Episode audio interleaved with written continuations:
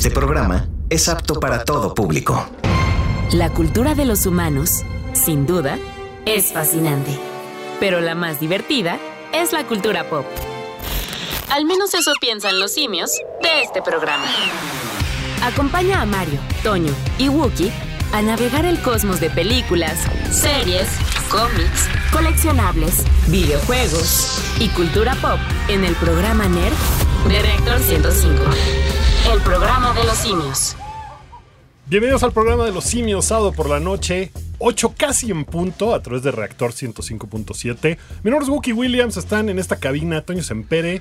Hola, mi estimado Wookie. Hola, queridos amigos de El Programa de los Simios. Hola, Román. Hola a nuestros vecinos que están saliendo aquí apenas, Gustavo y Fabián. Siempre llegamos al final de su programa y nos quedamos bien prendidos, ¿no? Sí, verdad. Siempre entramos ya a cabina, así, haciendo que la cabeza. El chiste es llegar, exacto, en el coche y, y venirlos oyendo en el camino. Entonces ya llegas así. ¡Ah, sí! Y Para así mí ni es tan diferente porque siempre mi playlist es de metal, entonces ya Ahí es como, está. "Ah, nada más c- con acompañamiento. El mismísimo Mario Flores dando la bienvenida también. Hoy Perdón. tenemos, hoy tenemos un programa lleno de información. Vamos a hablar un montón de El Camino. Vamos a hablar de muchas cosas el día de hoy y además tenemos Uh. boletiza loca y justamente ahorita esos muchachos que son un poco unos noobs del radio me decían, pero qué tal que no habla nadie a las eh, cabinas de reactor y yo le dije, No, hombre. ja, si es lo que más hacen, de verdad, hay mucha, o sea, cuando hacemos concursos de, de boletiza por teléfono, se van de volada y el día de hoy creo que vale la pena que le entren a, a la boletiza porque tenemos boletos para... Para aventar para arriba. Tenemos para el Coordenada, el Tecate Coordenada que se va a hacer ahí en Guadalajara, que la verdad es un gran festival, es uno de los dos fuertes que se celebran en la hermosa ciudad de Guadalajara. Así que si nos están escuchando desde Guadalajara, a lo mejor por imer.mx diagonal reactor, o a lo mejor tienen amigos o tienen planeado ir para allá, pues pónganse vivos porque vamos a regalar de eso. Y también vamos a dar para Reino de la Ciudad de México. Todo eso, obviamente, aderezado con la plática que ya nos decía Guki y Toño sobre El Camino. El Camino, que es esta película que se estrenó ayer, que ¿Cómo son las coincidencias, no? Porque se estrena ayer esta película que estábamos esperando mucho los fans de Breaking Bad y pasa una tragedia, bueno, no sé, una pérdida de la vida real, Toño. Así es, el lamentable deceso de Robert Forster, que eh, creo que muchas personas no lo ubican mucho en el radar porque era el típico actor de carácter que dices, ah, es que es ese cuate, ¿no? Y ese cuate lo habías visto principalmente en Jackie Brown, que fue su gran regreso. Otra de las carreras de que rescató Quentin Tarantino del cine que le gustaba a él, muy setentero y muy, muy oscuro. Bueno, Forster es un gran actor, era un gran actor, desafortunadamente que partió el día de ayer. Y, este, y sin embargo, pues nos deja con una gran actuación en su despedida, en un rol que, que obviamente encierra mucho de lo que, de lo que es el universo, digamos, el, el Breaking Bad verso, vamos a llamarlo así. Este, o el, El- Hei- el Heisenverso. ¿te gusta? El Heisenberg me gusta. Me gusta El. Albuquerque verso. Híjole, no, ya, ya, te, ya le echaste una Q de más ahí. Se me hace. Bueno, aquí estamos creando universos, pero si lo recuerdan, bueno, pues también eh, la- muerte de, de- de Foster realmente nos deja un, un tema muy, muy especial que es de, eh, digamos, de entrañables eh, actores que de repente parten, pero se van con una buena actuación, porque dicen que no hay nada más triste que un actor que se muere y su última película es como terrible, ¿no? Cuando, cuando murió Raúl Julia, que su última película fue la película de Street Fighter. de Street Fighter como Sí. M. Bison, y dices, Era, híjole, el, era el general Bison. sí. Y, y todo el mundo decía, es que es uno de los grandes actores de su generación y irte con, esa- con esa película es como que... Y que aún así, digo, Street Fighter es una cosa terrible, Es pero lamentable. Bison es, es lo que se rescata de ahí. Pues sí. Es lo que se rescata un poquito. Pues, pues, y ya está híjole, yo no rescataría yo nada. ¿eh? No, ni Kylie Minogue. ¿eh? No, creo que nada, nada. Era, Ni- ni era el Jean-Claude Van Damme. ¿no? ¿Cómo se llamaba? Sí, era este Cami, ¿no? Cami, Cami, Cami. Jean-Claude Van Damme. Este, algún día tengo que hacer este, cine de videojuegos, ¿no? Sí, por favor, porque hay mucho de dónde cortar. Y y series, pero, mucho de dónde tirar a la basura. Ajá, lo, lo que se suele decir es que las películas de videojuegos no son tan buenas. Oye, ¿no? pero ahí tenemos unas series de videojuegos buenas. Ahí tiene Castlevania, que está padre. Sí. Pero bueno, este, amigos, esto, esto va a ser un especial que va a girar, bueno, no un especial, pero un episodio que va a girar mucho sobre ese tema de Breaking Bad, pero estén muy al pendiente con la regaladera de boletos. Y ya tenemos una canción, ¿no? ¿Preparada? Ya tenemos todo preparado, todo listo. ¿Qué te parece si vamos a dar primero los de Reino? Porque tenemos unos boletitos para que se vayan a ver a Reino en el Teatro Metropolitan. Ya saben que cuando las bandas tienen un Metropolitan siempre es algo especial. Ellos van a estar el próximo 18 de octubre. Vamos a escuchar una cancioncita. Te la echo desde aquí, mi estimado eh, Román, en los controles, por favor. Un... Tú te la sabes, tú te la sabes. Esa firma, mi estimado. Ahí está, ahí está, medio dormido, pero ahí está nuestro operador. Vámonos con Nunca, Nunca Me Dejes. Esto es de Reino. Ahorita les decimos cómo se llevan unos boletitos y platicamos de El Camino. Perdimos toda la razón al encontrarnos tú y yo. Y ahora que te tengo, solo escucho al corazón que suena idéntico a tu voz cuando acelero mis latidos. Por eso solo pienso en ti, solamente en ti.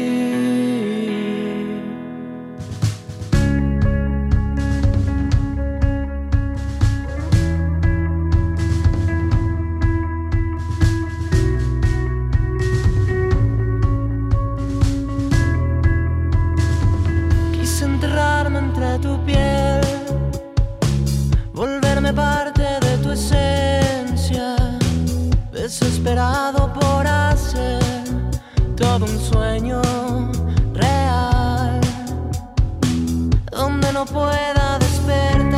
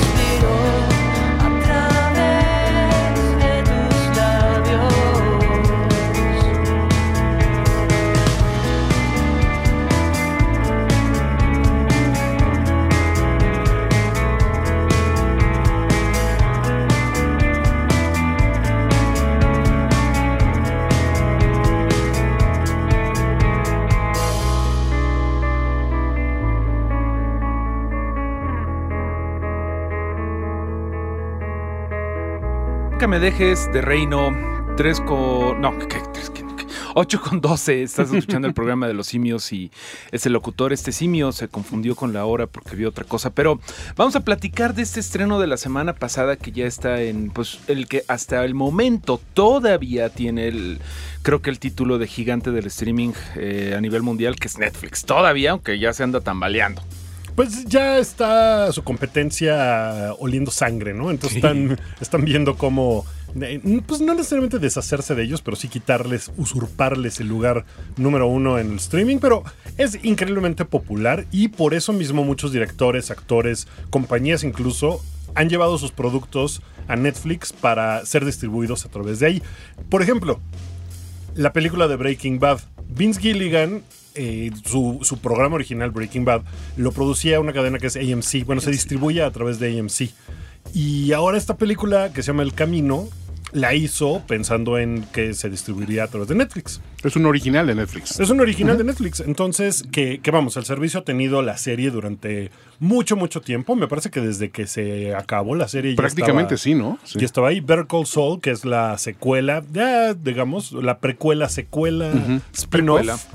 Eh, también estaba disponible a través de Netflix. Vi Heisenverso, Heisenverso. dilo. El Heisenverso. Ah, Hay que popularizarlo. Traigo, traigo mi camiseta del Heisenverso Exacto. y todo, entonces estoy muy El señor contento. Heisenbergo. Lo, lo traje nada más para ustedes, amigos, Eso. para que pudieran apreciarla.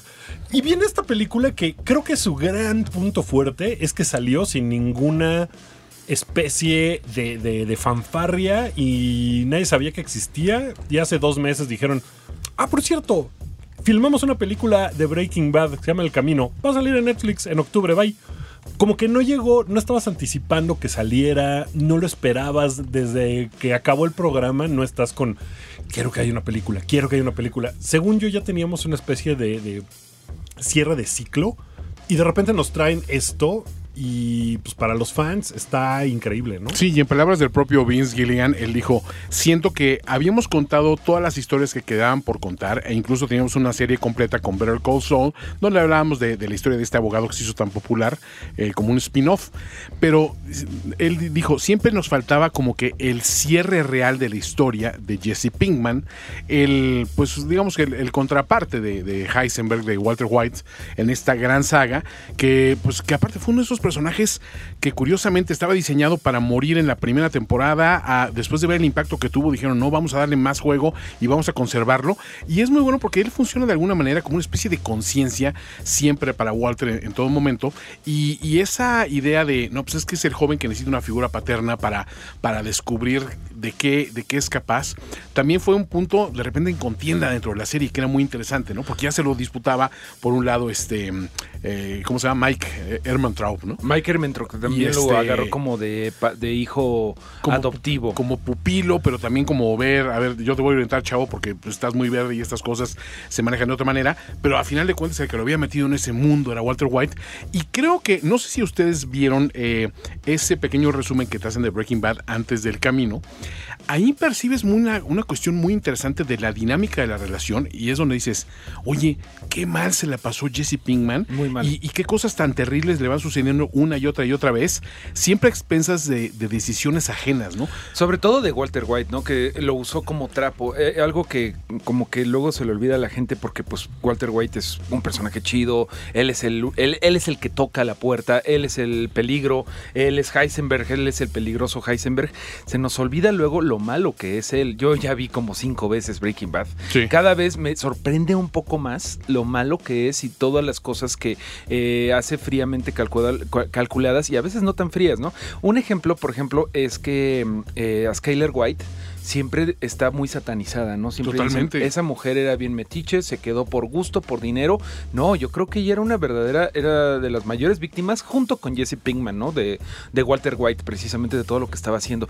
La relación que dices tú de paternidad es muy importante, creo, con, con Jesse, eh, tanto como cómo se lleva, por ejemplo, él con Brock, el niño, Ajá. como la relación que tiene con Mike, con, con, eh, con Walter White, que incluso en un momento dado, como que Walter lo agarra más, y eso es triste, pero lo agarra más como hijo suyo que a Walter Jr., Es cierto. en cierta forma, porque Walter Jr., bueno, pues tiene una discapacidad. y solo desayunaba, era su, su rol. ¿no? Era su rol. Pero en realidad, en realidad nunca pues, lo quiso, ¿no? Siempre lo usó.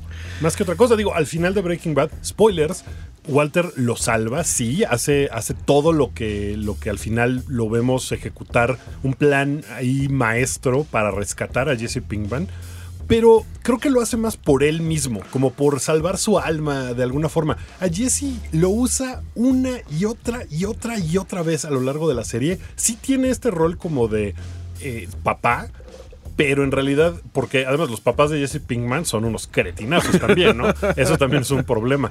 Pero siento que Jesse lo ve a él como a lo mejor una figura paterna, pero Walt en realidad nunca lo ve a él como una figura de es mi pupilo, mi aprendiz, él va a crecer a ser yo. No, es te voy a usar, te voy a mandar matar a mis enemigos, por ejemplo, cuando yo no puedo, voy a. Dell se llama el, el- el químico que es muy fan de Gale, Walter. Gale, Gail, Gale. Gail Betisher. Ajá.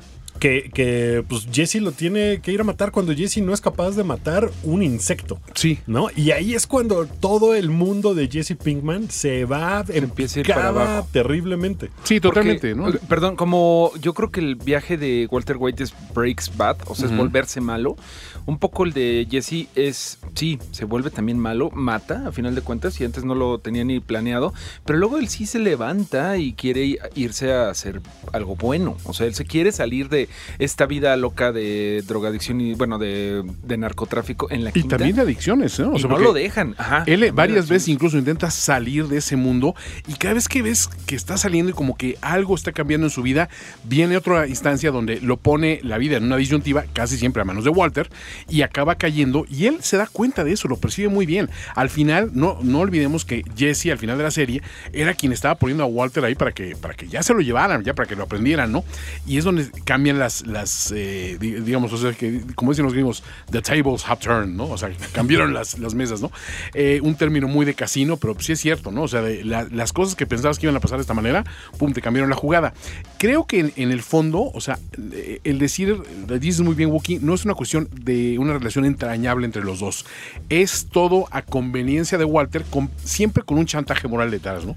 Que increíblemente también hay que recordar que Jesse Pinkman empieza la serie siendo un cretino, Sí. truancillo, malora, que anda Eh, ahí, ¿no? Todas, las- todas las puedo. En el primer capítulo lo vemos como eh, estaba cocinando Met chafa Ajá. y estaba Con chile este, ajá, estaba divirtiéndose con la con la esposa del vecino. ¿Se acuerdan Ajá, de eso? y ahí es cuando Walter dice, ah, este es un malora, él, él me puede enseñar el camino del malorismo. Entonces Jesse ya estaba medianamente podrido Sí. en ese sentido. Si no hubiera conocido a Walt, a lo mejor su camino hubiera acabado en la cárcel una semana antes, porque él ya estaba cocinando meth, ¿no? Eh, como, que, como que siento que se nos olvida también porque no es un mártir, le pasan unas cosas horribles. Así pero es. él también, pues, cae, eh, cuando conoce a Jessica Jones, cae en adicción. Jessica Jones. No es Jessica Jones. Jane. Es, es- es Jane, que es, es la misma actriz que, que hace Sí, sí, sí, a, obvio. a Jessica Jones. Eh, Qué bonita es, ¿eh? es, Es bonita, pero bueno, ahorita bonita, es súper peligrosa. badass, ¿no? Es como bien. ta- También como peligrosilla. Eso nos gusta, ¿no? Eh, Está, está padre. Y ella lo lo, envuelve otra vez en el asunto de la heroína, ¿no? Sí, y entonces se vuelven adictos eh, con conjunto. Y entonces Jesse tiene también muchas fallas como humano. Lo que pasa es que en el fondo es una buena persona. Es bastante soquete, diría yo, al principio de la serie. Y acaba siendo mucho más listo de lo que lo vemos al principio. ustedes dirían que la verdadera heroína de Breaking Bad es Jane, Jessica Jones. No, es la heroína. Es la heroína. mal, mal chiste, pero no, pero la verdad es, es que eh, esta, esta serie, y digo, ya no vamos a entrar, o- ojo, las personas que crean, en cualquier momento nos van a echar spoilers, no les vamos a estropear el camino, señores. Queremos que esta experiencia la disfruten. Y digo, los muy fans, ya la mayoría la ha visto, pero no obstante, vamos a respetar la veda de, de 72 horas, que es para A un ex- a mí estreno. se me cayó ayer el internet y no podía ver nada. Bueno, Entonces, Wookiee es un ejemplo claro. tal vez alguien allá afuera haya estado en la misma situación que yo. No van spoilers. Nada más No vamos a van hablar spoilers. alrededor de la película. Sí podemos hablar de los temas, digamos, y eh, hay personajes que se sabe que están, pues porque lo vimos en los avances, ¿no? Eh, uno de ellos es principalmente Skinny Pete, ¿no? Por ejemplo, que, que se sabe que hay una, una relación de ahí porque lo están, investi- o sea, lo están investigando lo están diciendo, ¿dónde está Pinkman, no? Hay que decirlo. Esta integración que hacen, que puede tomarse mucho como es para los fans, es fanservice y todo este rollo, creo que si alguien lo hizo con mucha elegancia o con mucha lógica, es precisamente Gilligan a la hora de, de estructurar su, su historia, porque no te narra únicamente las cosas que están sucediendo post huida, ¿no? Sino que te habla de cosas que sucedieron antes que están influyendo en lo que estás viendo actualmente, ¿no? Y obviamente esta relación que tiene eh, que Jesse Pinkman con sus, eh, sus compinches este, Badger, Skinny Pete, Rosenkrantz y Guildenstern de su, de su universo, es muy interesante, ¿no? Son un par de idiotas, pero funcionales y de mucha nobleza, donde analizas que dentro de todo, si Jesse fuera un, un- un desgraciado, un infeliz, no habría quien le echara un lazo, ¿no? Y siempre hay como que alguien que en algún momento medio se apiada, que entiende su situación y sobre todo te lo pintan mucho al decir, oye, es que vimos en las noticias en qué condiciones estabas, es cierto eso, y sabes que se la pasó muy mal. Y ojo, Sí. lo, lo que- lo que la serie no nos acabó de contar de lo mal que se lo pasó Jesse en el cautiverio con, con Todd y, y su tío.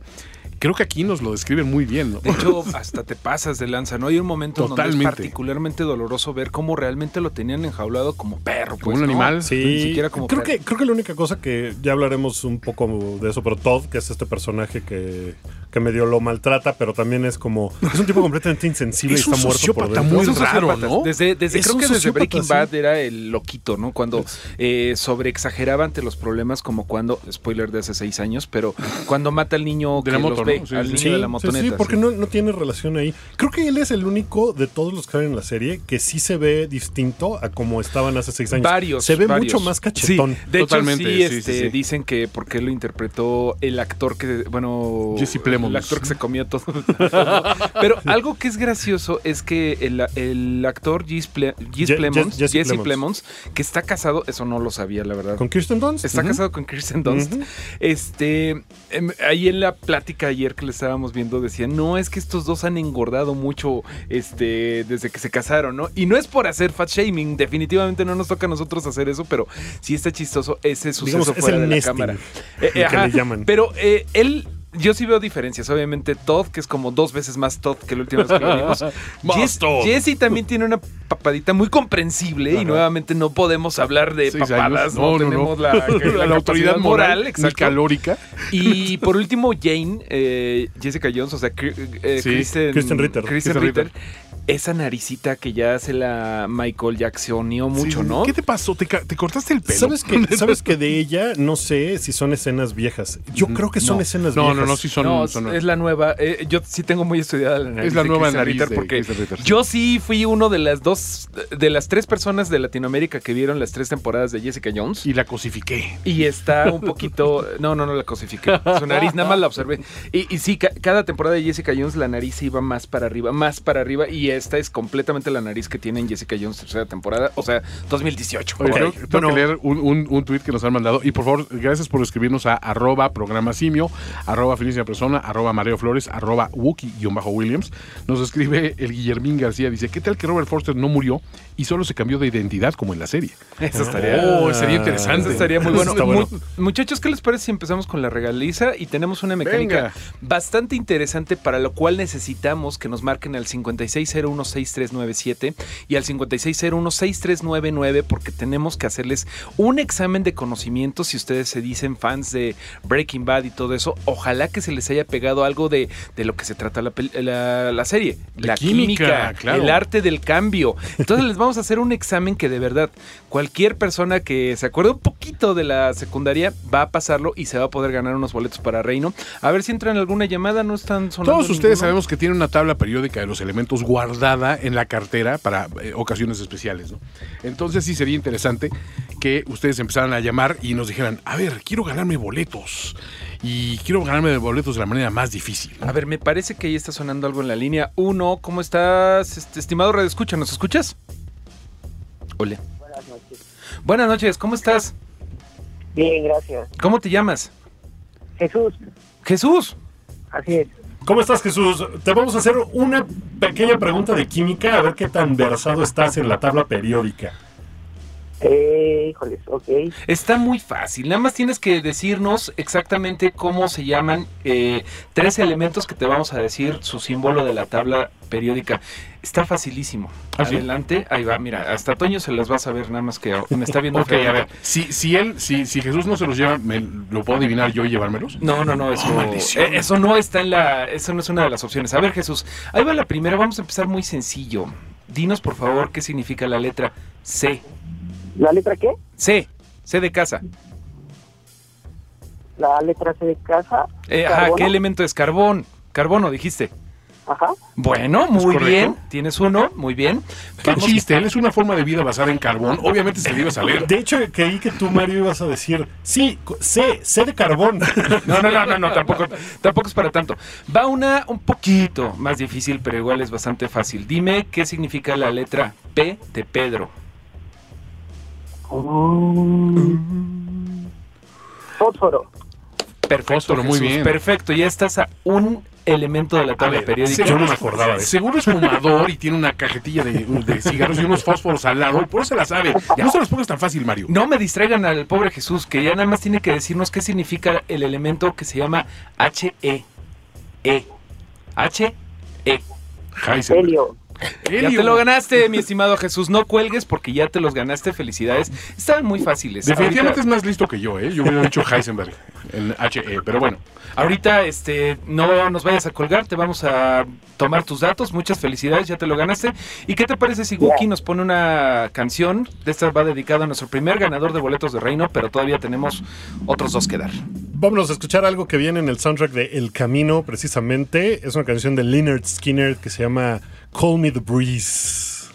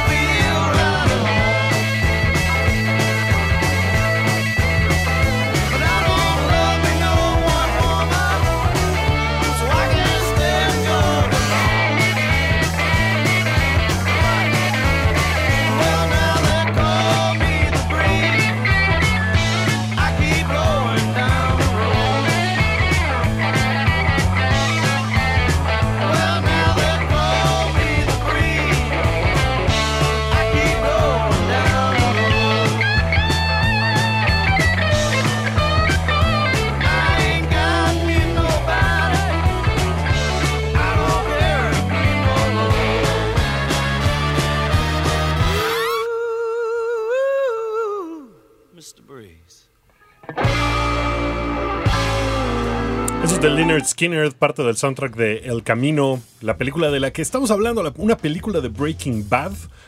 Y ya se fueron los primeros boletos para Reino. Pero queda otra llamada en la línea a ver si podemos eh, comunicarnos. ¿Será? ¿Será que podremos? Hola, ¿cómo estás? ¿Ahí nos escuchas? Sí, Ah, hola, tenemos una simia en la línea, eso me da mucho gusto. ¿Cómo te llamas? Ariadna, Hola, Ariadna, ¿desde dónde nos escuchas? eh, desde Insurgentes. Desde Insurgentes. que creí que ibas a decir algo más emocionante como desde Alaska, porque estoy escapando. Estoy Huyendo de la escapando de la justicia. Oye, ¿te gusta Breaking Bad? Eh, más o menos. Más o menos. Bueno, ¿te gusta la química? Sí, Bueno, pues ya, ¿te gusta Reino? sí, Entonces ya estás del otro lado. ¿Estás lista para unas preguntas, ahora sí que de cultura básica de la secundaria? sí. A ver, dime por favor qué significa el elemento que tiene la letra K. K de kilo. K de Karen. Potasio. Perfecto, tenemos una.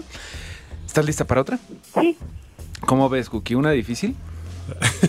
No, no hagas una cosa así terrible. como- Para Ay, Wookie todas son ¿Qué difíciles y para mí la también. HG. No, No, hay unas horrible. horribles. Hay una que se llama, Hegemonio. hay uno que se llama MC, así como McLovin o. McDonald's. Como mi carnal. que significa Moscovio. Pero no te voy a preguntar eso, mi estimada Ariadna, ¿verdad?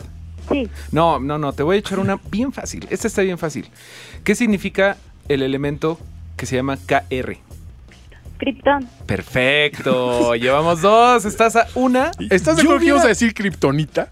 Yo hubiera dicho Krypton nada más por decir, ah, claro, porque es un programa de cultura pop y Exacto. Superman y tal. La verdad es que no pensé ni siquiera que el Krypton fuera un elemento real. Hoy me siento más estúpido que nunca. Gracias, Mario Flores. Ariadna, muchas gracias por enseñarle a mis compañeros lo que significa la tabla periódica. ¿Tú cuántos años tienes, Ariadna? ¿Me mandé? ¿Cuántos años tienes? Trece. Ah, pues estás justamente en la secundaria. No se vale, eso es trampa, ¿no? Eh, Es que es bien chistoso, Ariana, porque déjame te digo que cuando sales de la secundaria muchas de estas cosas se te olvidan, así que más vale que te las memorices ahorita. Justo el Felicidades. viernes tuve examen de química. No me digas, ¿en serio? Sí, Ah, entonces suelta algo, algo con Algo jiribilla, difícil. Mario. No, es que me da miedo. Esa, esa estaba buena. ¿Cuál? Esa, esa. Hazla tú. ¿Qué significa el elemento Fe? F, E, hierro. Muy bien. Ya ¿Y te los cuál ganaste. es su peso atómico? No, no es cierto, no es cierto. No, Ariana, felicidades, muchas felicidades, ya te lo ganaste, por favor. Gracias. No nos vayas a colgar, nosotros vamos a seguir platicando ahorita un poquito de... Ay, vamos al corte más bien. Ariana, no nos cortes, ahorita regresamos y te pedimos tus datos. Regresamos en el Sí, programa de los simios. El programa de los simios. De Reactor 105.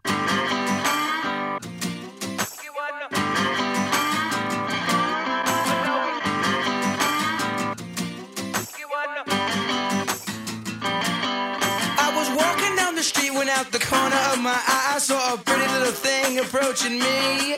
She said, I never seen a man who looks so all alone. Could you use a little company? If you pay the right price, your evening will be nice and you can go and send me on my way. I said, You're such a sweet young thing, why you do this to yourself? She looked at me and this is what she said. Oh, there ain't no rest for the wicked.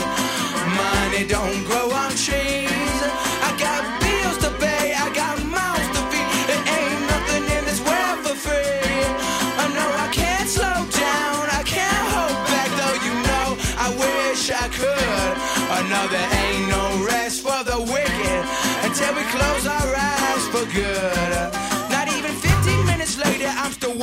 the street when I saw the shadow of a man creep out of sight.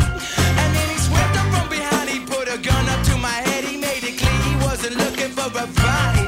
He said, Give me all you got, I want your money, not your life. But if you try to make a move, I won't think twice. I told him you could have my cash, but first you know I gotta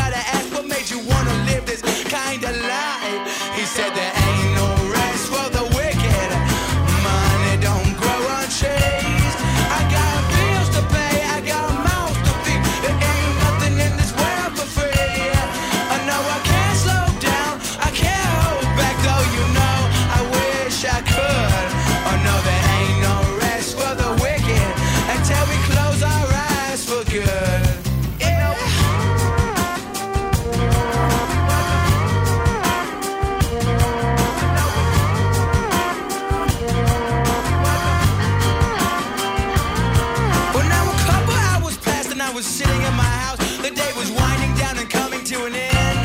And so I turned to the TV and flipped it over to the news. And what I saw, I almost couldn't comprehend. I saw a preacher man in cuffs, he taking money from the church. He stuffed his bank account with righteous dollar bills. But even still, I can't say much because I know we're all the same. Oh, yes, we all seek out to satisfy those thrills. You know, there ain't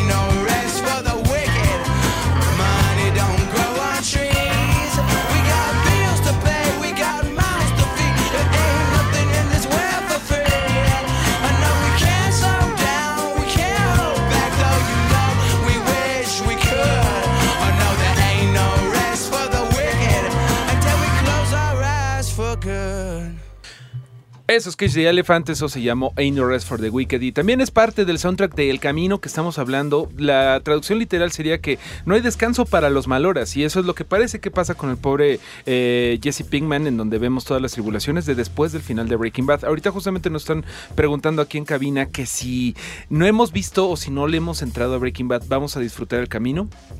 Difícilmente. Creo que es una serie que, incluso creo que la pregunta concreta era, he visto Better Call Saul, por ejemplo, y no he visto Breaking Bad. Hay que decirlo, Better Call Saul es una serie muy distinta a Breaking Bad. Tiene un ritmo muy diferente. Lo que sucede y lo que está en juego es mucho muy diferente. Sí, o sea, es mucho de relaciones humanas y es muy poderosa en ese sentido, pero comparado a, lo que sucede en Breaking Bad es muy complicado. Ahora, Breaking Bad hay que decírselo a las personas que no han entrado de lleno. Y lo hemos mencionado aquí varias veces en el programa. La primera temporada es flojona porque le tocó la huelga de escritores, entonces no fue una temporada completa, fue una temporada parcial. Y es medio desigualona y tiene un ritmo medio raro. Empieza a partir de la segunda temporada a ir en un crescendo. Este, y, y ese no se detiene hasta el final. Y me atrevo a decir que los últimos cinco capítulos de la temporada 5, si era una cuestión que en aquella época que tenías que esperar todavía la semana entera para verlos, era realmente tortura el decir, ¿y ahora qué va a pasar? Y cada capítulo que pasaba decías, es que es el mejor capítulo que han hecho hasta el momento. Y el siguiente era todavía mejor. Y el siguiente mejor, ¿no? Y era muy increíble la especulación Totalmente. de la serie, ¿no? Todo, todas estas teorías de qué significa felina, por ejemplo, que es el último, el nombre del último capítulo de la serie. que Pero la gente que decía- también... ajá. que, que decía fe eh, es, Es de fierro, hierro, eh, li es de litio y na es de sodio. Y Entonces, son juntos hacen no sé qué. Y, lágrimas. Sí. y, eh, toda esa especulación era muy padre y en y realidad también era pues, no una... era nada de eso. No, no, no, sí era un poquito de todo eso, porque como tú dices, ese es este uno de los eh, elementos de la sangre. Y justamente era como un anagrama de finale. O sea, lo, Sí. lo acumulabas. Y ese es el tipo de cosas que cuida mucho Vince Gilligan. O sea, Y ¿sabes qué otra cosa hace muy bien Vince Gilligan? Felina también es el nombre del personaje de la canción del paso de Marty Robbins, que aparece en la serie y, y que es una gran canción para cantar en karaoke, por cierto. Eh, cuando, cuando toma ese nombre, pues tiene todos estos elementos y en el camino hace algo similar, porque el camino es el auto en el que escapa Jesse Pinkman de su eh, cárcel de neonazis, pero también el camino, pues es el camino literal en español, ¿no? Eh, road sería en inglés, el camino sería en español, y pues es el camino que emprende el personaje hacia lo desconocido, y, tiene una serie de analogías ¿Me a lo estás largo de toda la serie. que no se basa en el camino de Alex Sintek? La, la seminal canción que es tan gustada por todos los fans de Reactor. Pues mira, eh, en, en este, este camino sí se acaba. Ah. Porque también, ¿sabes a quién se le terminó también el camino? A Walter White. Una de las teorías decía que Walter White no había muerto, que nunca eso sí vimos, lo hubiera chafeado nunca lo mucho. vimos muerto y no sé qué. Aquí, desde el primer tráiler, vamos, mataron esa teoría. Sí.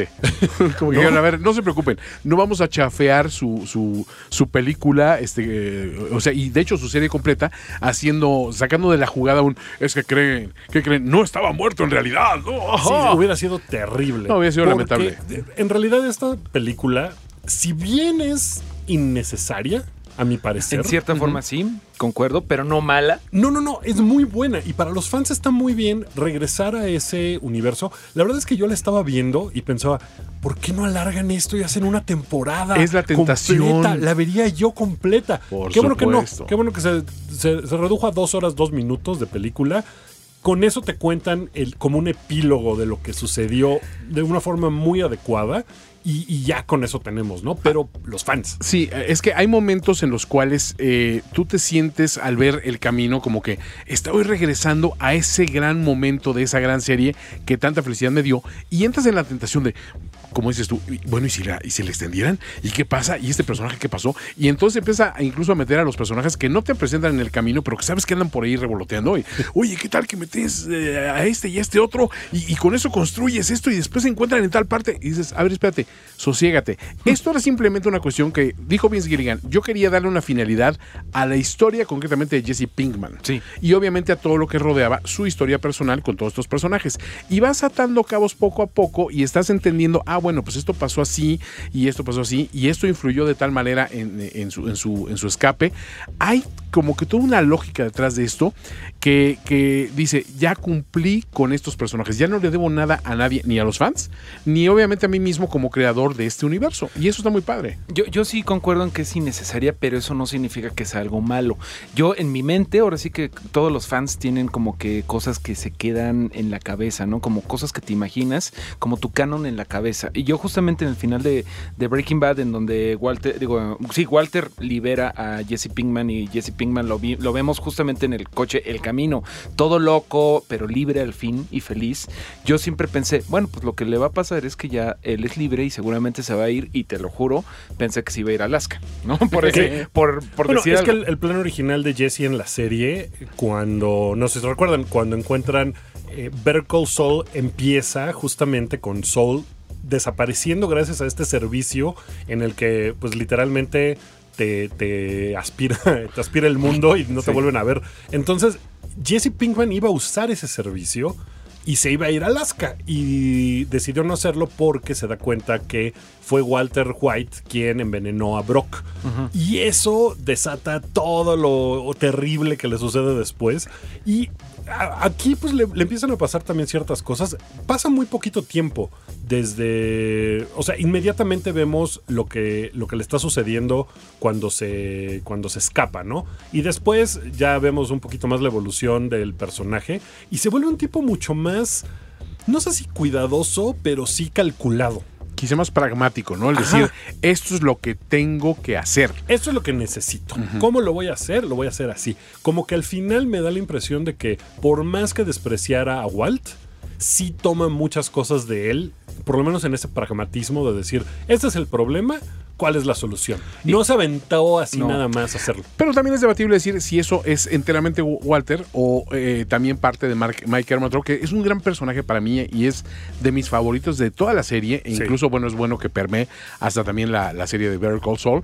Pero te acuerdas que él hasta, te- eh, eh, esta, esta frase de no half measures, o sea, nada de medidas a medias, ¿no? O sea, es o se hace o no se hace, la carnita asada, ¿no? Este, entonces creo que en ese sentido, Jesse tenía esa misma ética de un lado y de otro, pero ahora como que entendió bien. En, en algún momento incluso él habla de una decisión que no tomó en, en la serie, que dijo, a ver, yo tuve oportunidad de hacer esto y no lo hice. Ahora, por favor, entiéndanme y, y dame chance. Cuando está pidiendo, le está pidiendo ayuda a una persona y te das cuenta de que pues esa fue su decisión y se tiene que casar con esa decisión. Más bien tiene que encontrar una solución por su lado. Y eso es bueno porque también lo, lo- lo empiezan a forzar a tomar decisiones que son muy duras, pero que son las únicas decisiones viables para su situación. Creo que si hay una eh, como moraleja a la historia de Jesse en el camino es justamente eso de que eh, no tienes que ir por la vida viendo dónde te pone el destino, dónde te pone el mundo, sino que tienes que empezar a tomar decisiones y en pocas palabras eso es tomar un camino. Camino como el que les parece, ¿qué les parece si tomamos el camino de tomar la línea 2? Me parece que tenemos ahí una llamada y ya ¿Del damos metro? el último boleto de, Ok, de Reino, ¿qué está les bien, parece? Está bien. Hola, ¿nos una escuchas ahí? línea. Bueno, ¿Quién está de aquel lado de la línea?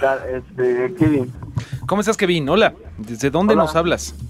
este, de Nicolás Romero, Nicolás Romero, Ciudad de México, Estado de México. Bueno, es- en el Estado de México. junto con Pegado. Me da mucho gusto que nos hables. Me imagino que quieres irte a ver a Reino.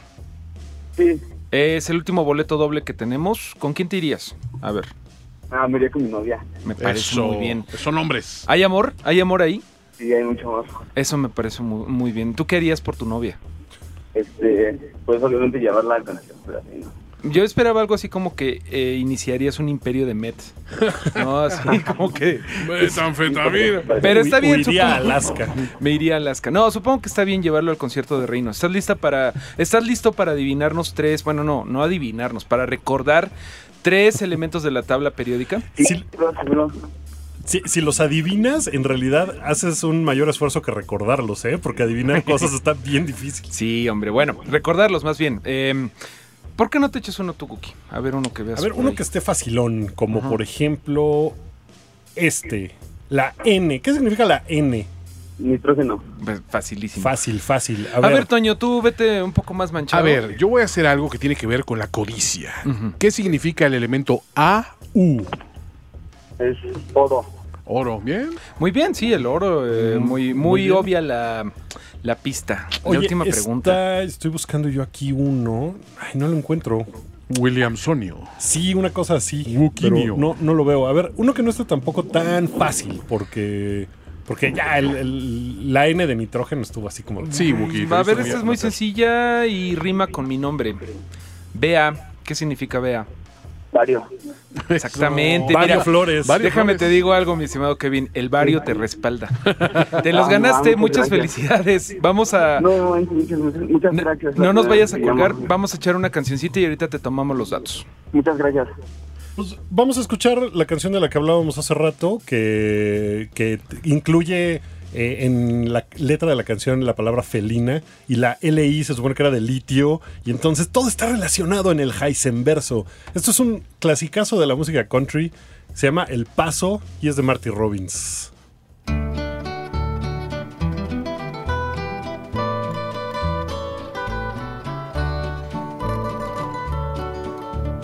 Out in the West Texas town of El Paso, I fell in love with a Mexican girl.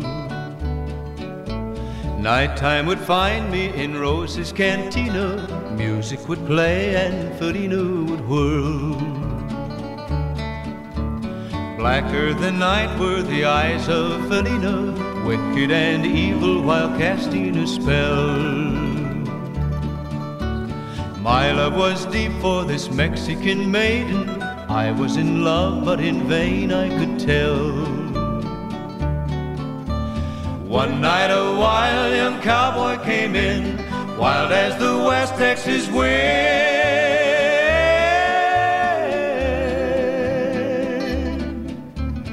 Dashing and daring, a drink he was sharing with wicked Felina, the girl that I love. So in anger I challenged his right for the love of this maiden. Down went his hand for the gun that he wore. My challenge was answered in less than a heartbeat. The handsome young stranger lay dead on the floor. Out through the back door of roses I ran, out where the hearts were tied.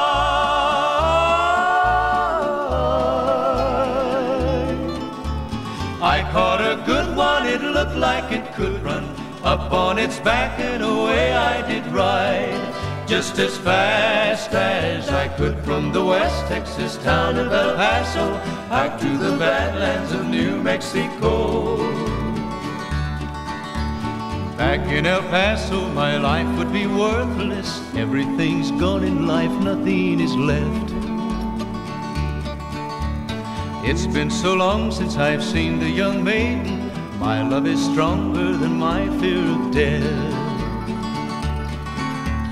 I saddled up and away I did go, riding alone in the dark.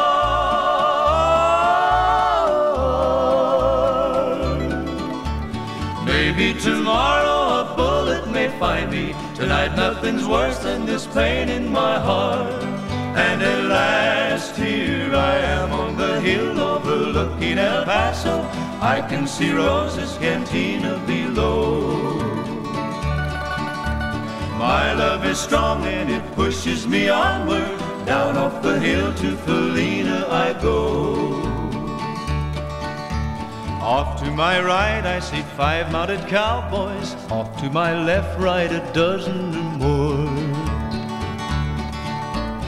Shouting and shooting, I can't let them catch me. I have to make it to Rose's back door. Something is dreadfully wrong, for I feel a deep burning pain in my side.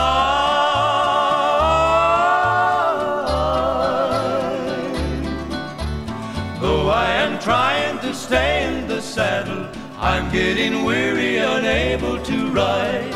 But my love for strong, and I rise where I've fallen. Though I am weary, I can't stop to rest. I see the white puff of smoke from the rifle. I feel the bullet go deep in my chest. From out of nowhere, Felina has found me, kissing my cheek as she kneels by my side. By two loving arms that I'll die for, one little kiss and Felina.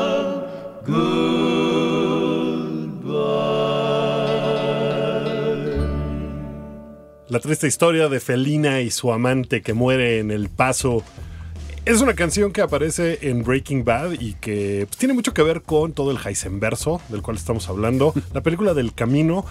En- entre canción y canción platicábamos un poco sobre si la gente va a estar interesada en esta película si no era fan de Breaking Bad. Y creo que, vamos, no es una mala película ni un mal ensayo ni nada, pero si no viste Breaking Bad, pues no vas a entender o no te va a importar qué cosa está pasando, ¿no? En realidad. no es un producto contenido en sí mismo que puede existir fuera de ese contexto, ¿no? O sea, y creo que es válido también que en esta época, pues sí se le dé servicio a la gente, pero sería interesante que haya gente que vea este producto y diga, oye, me interesa ver esa serie porque hay una historia fuerte detrás, ¿no? Yo creo que la calidad de- del universo Breaking Bad habla por sí misma. Eh, a mí me encanta contar la historia del primer epi- episodio que vi de Breaking Bad ever, que fue el famoso episodio del Ye Magnets, justamente de la quinta temporada en donde ya eh, Walter, Jesse y Mike tienen que ah, urdir un plan muy maguiberesco, que es algo que tiene mucho la serie, de hacer unos imanes gigantescos para robarse una laptop que está como en el en una penitenciaría de Albuquerque. En un Nuevo México. resguardo, En un resguardo, ¿no? Yo Está- solo quiero decir que el término MacGyveresco eh, delata tu edad, Mario. Sí, ya sé, ya sé, ya sé. ya sé. Para Bueno, los que no saben, MacGyver era un tipo que hacía maravillas con una liga y una navaja. ¿No y te con acuerdas eso- de que es lo que más veían la- las tías Patty y Selma? Eh, Pati Selma, Pudiste haber dicho Rick Sánchezesco. Bueno, pero déjenme les digo que lo más simpático de que yo este episodio lo vi aleatoriamente es que con los amigos con los que lo vi me dijeron, bueno, es que esta es la historia de un enfermo de cáncer que como se está muriendo, eh, busca hacer dinero de forma, bueno, a través del narcotráfico. Pero yo veía que todos los personajes estaban calvos, porque Hank, Mike, Jesse, que bueno, tiene su pelito pero está rapado, y Walter estaban pelones y yo, yo llegué a la conclusión de que seguramente se conocieron en la, en la sala de cáncer, ¿no? Ajá. En la quimioterapia. Y O eran todos, compañeros en la misma prepa y todos en solidaridad se raparon todos como se él. raparon, exacto, ¿no? Pero bueno, esa era mi, mi conclusión. Pero a lo que voy es que la verdad creo que Breaking Bad, si le vas a entrar, le puedes entrar como en esos momentos en donde dices, ah, eso está bien escrito, está bien dirigido. Obviamente aclaramos, esto no es para todos y no tiene que gustarte, ¿no? O sea, No, para nada, pero me sorprende que es una serie que terminó hace seis años. Es muchísimo tiempo ya el que pasó de que acabó Breaking Bad. Supongo que hay una generación que, pues, que no la vio cuando estaba fresca en la tele semana a semana, pero me sigue pareciendo tan bien escrita y tan sólida que creo que aguanta. Ahorita la puedes volver a ver y encuentras detalles que no habías visto. Eh, cuando, cuando fue el último episodio, recuerdo que justo antes de verlo, en una fiesta que hubo en mi casa, vimos el primer episodio de la serie. Y la forma en que ata cabos, en que cierra círculos, me parece fantástica. Y todavía el camino logra cerrar esas pequeñas cositas que quedaban un poco al aire logra llevarlo todo hasta un buen punto, hasta un buen lugar. Me gusta mucho la interacción de Jesse con los personajes que regresan de la serie. Eh, es, muy bonito ver eso pensando en cómo era la serie antes, lo que provocó en la gente también la serie. Y creo que si son fans, la van a disfrutar enormemente. Si son muy fans, ya la vieron, ¿no? Si la son, vieron si ayer. son muy fans, la vieron ayer comiendo pollo frito de los pollos hermanos. Pero eh, tú eh, tuviste problemas con el internet y lo pudiste ver hasta ahorita, pero no por eso te vamos a dejar de hablar, Cookie. No por, te preocupes. por favor, porque No. sí, mi fanatismo eh, ahí estaba, pero, pero el internet no. No cooperó la tecnología, ¿no? Que es el problema. Oigan, muchachos, vamos a seguir este, platicando de otras. Este, ahorita vamos a un corte, pero vamos a seguir platicando de otras recomendaciones que ya no tienen que ver con eh, el camino y con el universo de Breaking Bad, Bad, pero todavía tenemos el Heisenverso, eso pues, pero todavía tenemos unos boletos que tenemos que dar y esos los vamos a dar a través de nuestra cuenta de Twitter, arroba programa simio, aunque también se vale que arroben a finísima persona, a Guki-Williams y a Mario Flores. Lo que les pe- queremos pedir es que nos manden fotos de ustedes disfrazados de personajes de Breaking Bad y lo pedimos porque sabemos que es algo que es común. Hay gente que se disfraza mucho de Heisenberg, de Jesse, de ahora sí que nada más agarras un, Es un fácil, mono ¿no? amarillo Es fácil, y ya es estás cocinando met, ¿no? Ahora, te puedes irte a los personajes oscuros, ¿no? O sea, te vistes de morado y entonces eres la... la, la Marie. Marie, o, o Tuco, ¿no? Tu- Ah, un- Tuco un también. traje como satinado. ¿Cuántos, ¿Cuántos boletos hay, Mario? Fíjate que no hemos ni dicho para qué son, porque nos lo estamos guardando, porque está bueno. Es para el Coordenada de allá de Guadalajara, el Festival eh, Tecate Coordenada. La verdad es que es un cartelazo, no sé si han visto. Está muy bueno. Está muy bueno, nada más ahí para que se den un quemón por si ustedes no tenían inter- eh, interés en ir al Coordenada de Guadalajara, pues van a estar los Babasónicos, va a estar Billy Idol, Café Tacuba, Caballo Dorado, ¿por qué no? Va a estar Alemán, que ustedes probablemente no lo conocen, pero es un rapero mexicano que es así, está en fuego en este momento. También va a estar Cac Madafaca, La Gusana Ciega, La Vela Puerca, Los Estrambóticos, María Barracuda, Escape. Vas a estar tú, Guki, vas a estar con tu banda de Gookies. Que, que- que siempre pasa que me arroban pensando que es la banda de los Wookiees, entonces tengo que redireccionarlos. Bueno, tenemos dos abonos sencillos, es decir, para que vayan los dos días eh, con su pareja, su amigo, su lo que quieran. Y para eso nada más nos tienen que mandar fotos de ustedes disfrazados como personajes del Heisenverso. Así es. Las dos primeras que lleguen se No, las mejorcitas, a ver si, ojalá que lleguen más de dos. Las ¿no? sometemos Este- a criterio, más bien así de, ah, este sí me gusta. Lleva, lleva una calificación de tal en dedicación Sí. y de realismo. Obviamente, si vemos algo que sí se volaron la barda y que hasta se, eh, se raparon y todo para hacer Heisenberg, pues se lo damos a eso. Pero también, la verdad, se vale que ahorita vayan corriendo por un sombrero y unos lentes y una chamarra negra y digan, I am the danger. se, también puede, se, se vale. puede dar puntos a la oportunidad, digamos, ¿no? O vayan a hacerse un tecito y, y, y meta- y píntense un balazo en la frente y digan, soy gay, ¿no? O sea, este, bueno, este... O adelgacen 20 kilos y digan soy Skinny Pete. Pero bueno, vamos a un corte y ahorita regresamos a recomendar otras cosas. Esperamos sus fotos en arroba programa simio. El programa de los simios.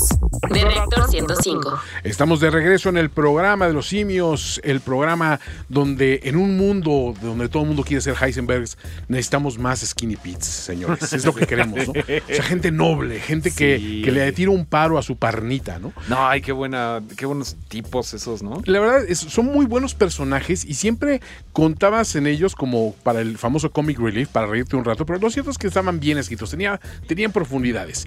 Amigos, estamos eh, también ya entrando al- a los estrenos de la semana. Hubo cosas interesantes eh, por, por mencionar, películas que dividen opiniones y una de ellas se trata de eh, un, un escenario hipotético donde Will Smith pelea contra el príncipe del rap. en, ¿cómo se llamó? El proyecto Eh, Gemini Man. Sí, Gemini Man o Project Gemini. No, Ah, Pro- Proyecto Géminis, Proyecto es Géminis en en español, y en Gemini Man en inglés. Eh, del director Ang Lee, que eso para empezar fue lo que a muchos les despertó la, situación de, oye, un director serio, laureado eh, realizador de origen chino, y todo el mundo esperaba como que mucho de, esta película, porque es una película de lo que llaman los gringos el high concept, ¿no? O sea, un concepto evolucionado de un tema de ficción de alguna manera, ¿no? Tiene que ver con clonación, básicamente, si ustedes han visto el tráiler, no hay ningún secreto. Pero lo, que llama- realmente llamaba mucho la atención era la cuestión de, bueno, aquí va a ser Will Smith y va a eh, eh, actuar junto a un Will Smith rejuvenecido con eh, computadora, ¿no? Que, que en realidad eso parece, pero, Pero- no está rejuvenecido. Como por ejemplo, las películas de Marvel han Ajá. hecho el efecto de rejuvenecer a Samuel L. Jackson, a Robert Downey Jr. Con ellos actuando y sobre eso lo rejuvenecen. Este personaje está creado 100% en computadora. Que eso es lo primero que impresiona un poco, ¿no? O sea, Eh, Sí, porque no es, eh, vamos, en ningún momento es, un, es una persona eh, real. Tangible y física. No, pero bueno, ya estamos en la época de los deepfakes y de que ya puedes digitalizar tu imagen por si eh, te pasa un Carrie Fisher y todavía no acabas tu película. Sí, cuando- sí. O si quieres ver pornografía con un actor de, El de- de- de deepfake. lista A, ¿no? O sea, Que eso no está cool porque... ¿No? No, no está nada cool porque Oh. eh, te diviertes, pero ¿qué va a pasar cuando te pongan tu carita? Mario Flores. Tu carita preciosa en una producción para adultos. Bueno, pues a ver, ya no estoy en edad de, de hacerlo yo, pero pues, No, no, si alguien quiere homenajearme de esa manera, hay peores formas. Me, me da gusto que seas tan optimista contra, eh, con la humanidad, pero pues la, la gente lo puede usar para muchas maldades. No le van a poner mi nombre a una calle nunca. que- o sea, el, el- el segundo mejor punto es pues, aparecer en una porno que no tenga yo que hacer el esfuerzo. Quizá no eres el target de esta queja, pero ¿qué tal que, algún ok. mal hora este, usa el deepfake para poner una... Una de mis primas, la, por la ejemplo, cara de... ahí sí, se- ahí sí hay problemas. sí. Ahí la cara de la exnovia. y- Respeten, Mira, por favor. Esto habla de la calidad de la película, que ya nos desviamos a hablar. Y de la falta de calidad humana de No, no, alguno no, de los una disculpa a los radioescuchas. Este, No, pero la verdad es que la, la- la película, la calidad técnica creo que no está en discusión. ¿O me equivoco? Pero? ¿sabes? A mí me pasó. eh, hay, hay muchas cosas que suceden con esta película. La forma en que está hecha eh, de su digital 120 cuadros por segundo hace que se vea tan bien que se ve fea. Porque Ajá. parece que es una telenovela. O sea, es ese tipo, parece que es un screensaver, parece que es de esas cosas que cuando llegas a una tienda departamental y están todas las pantallotas en 4K y están pasando videos para que se vea muy bonita una tele, Ajá. así se ve. Entonces, te distrae eso incluso Pues Quítate porque, los lentes y ya regresas a la realidad de los 24 cuadros por segundo. porque le estaba lloviendo en blur. 3D. Ah, espérate. Primer y craso error. Pero Will Smith así lo recomendó. No, a ver, hice caso. a ver, ¿cuántas veces le has hecho caso a Will Smith y te ha quedado mal? ¿Te acuerdas de, de- de- de tu incursión en el mundo de la cienciología? Mal. ¿Te acuerdas cuando de- dejaste de, jugar básquetbol y te dedicaste a ser hijo de un millonario? Todo salió mal. Mal, sí. Cuando le pegaste a un alienígena y le dijiste bienvenido a la, a la- a la Tierra, o sea, y por eso no nos contactan los aliens. O sea, no, no, no hagamos lo que hace Will Smith. Más bien. Creo que el problema es que Will Smith pues le echa ganas. Sí. Pero siempre. siento que, que no tiene pies ni cabeza la película. Me, me dolió pagar el dinero que pagué para verlo. Wow. De plano. Así de A ver, plano. aquí va mi opinión. Esta película quitas el elemento Will Smith y pones otro actor que haya envejecido con, con el cine, digamos, alguien que hayamos conocido pues, de joven y que lo mo- vemos de adulto, y funciona. Hay una cuestión, el elemento Will Smith nunca puedes sacar de él ese tono de, repente ligero de comedia de buena onda. Y esta es una película que se me antojaba para alguien mucho más torturado, un, un tipo que ves y dices, este tipo nunca ha sido muy Bueno, feliz. ¿no? eso pasa con varios actores, ¿no? Cuando el actor se come al papel, por ejemplo, me, me pasa mucho con Gael. Gael García cada rato lo ponen de conductor de camiones y lo que sea, y no le crees porque No le es, muy Gael. Su, Sí. su gaelecidad no Sí. la puedes dejar. Le de en contra la, la galicidad. Y creo que Will Smith, por lo que dices, eh, es algo que me pasó, por ejemplo, con Suicide Squad. Que creo que Will Smith es de lo más rescatable como Deadshot. Es cierto, Pero, pero, nunca te lo dejas de. El tono. De decir, oye, es Will Smith, vamos. Claro, el no tono es lo que no nadie". funciona. Y es el tono, siempre estás esperando que diga alguna frase graciosa, algún, algún gesto, alguna cosa así que dices, ok, ese es el Will Smith que conocemos y por eso no lo tomas tan en serio. Hay otra cuestión. Eh, Ang Lee es muy raro que haya elegido esta película porque pues, él no se ha distinguido como eh, el director de acción eh, Ang Lee. No, si fuera de John Woo, dirías, ah, Va, todo el sentido. Le faltaron unas palomas volando en cámara lenta, Exacto. pero todo el sentido. Pero bueno, quitaremos la cuestión de que Wookiee ve a todos los directores orientales iguales. O sea, no, no, no, no, no. John ¿qué Woo es un director de Quitas acción. a John Woo, pones Ang Lee, total, todos son iguales, todos los confunden. No, no, no, no, no. no. Eres, eres un cosificador de los, de los chinos también. bueno, A ver, hablen de la película. La pues. película. La película está eh, con un elenco bastante co- completo. O sea, tienes a Clive Owen, tienes a Mary Elizabeth Winstead, tienes un, un elenco bien, un elenco bien formado. Están bien dirigidos dentro de todo, pero la historia es toda idiota. Mira, si hubiera salido esta película en los 90, Andrew, hubiera sido un hitazo. dirías, wow, qué padre está. Pero todas las partes del Will Smith joven, llega un momento en el que tiene este concepto que se llama el Uncanny Valley, que es de algo me falla. Valle inquietante. Algo Cuando algo no está, está tan bien. Algo está casi realista, pero deja de, no deja de no ser realista. Parece un render de videojuego. Ajá. Parece una Uh, escena de que en los videojuegos se llaman los cutscenes, cuando está la acción y de repente te quieren contar la historia y, y pasa una cosa que se ve muy realista, pero que sabes que no es real.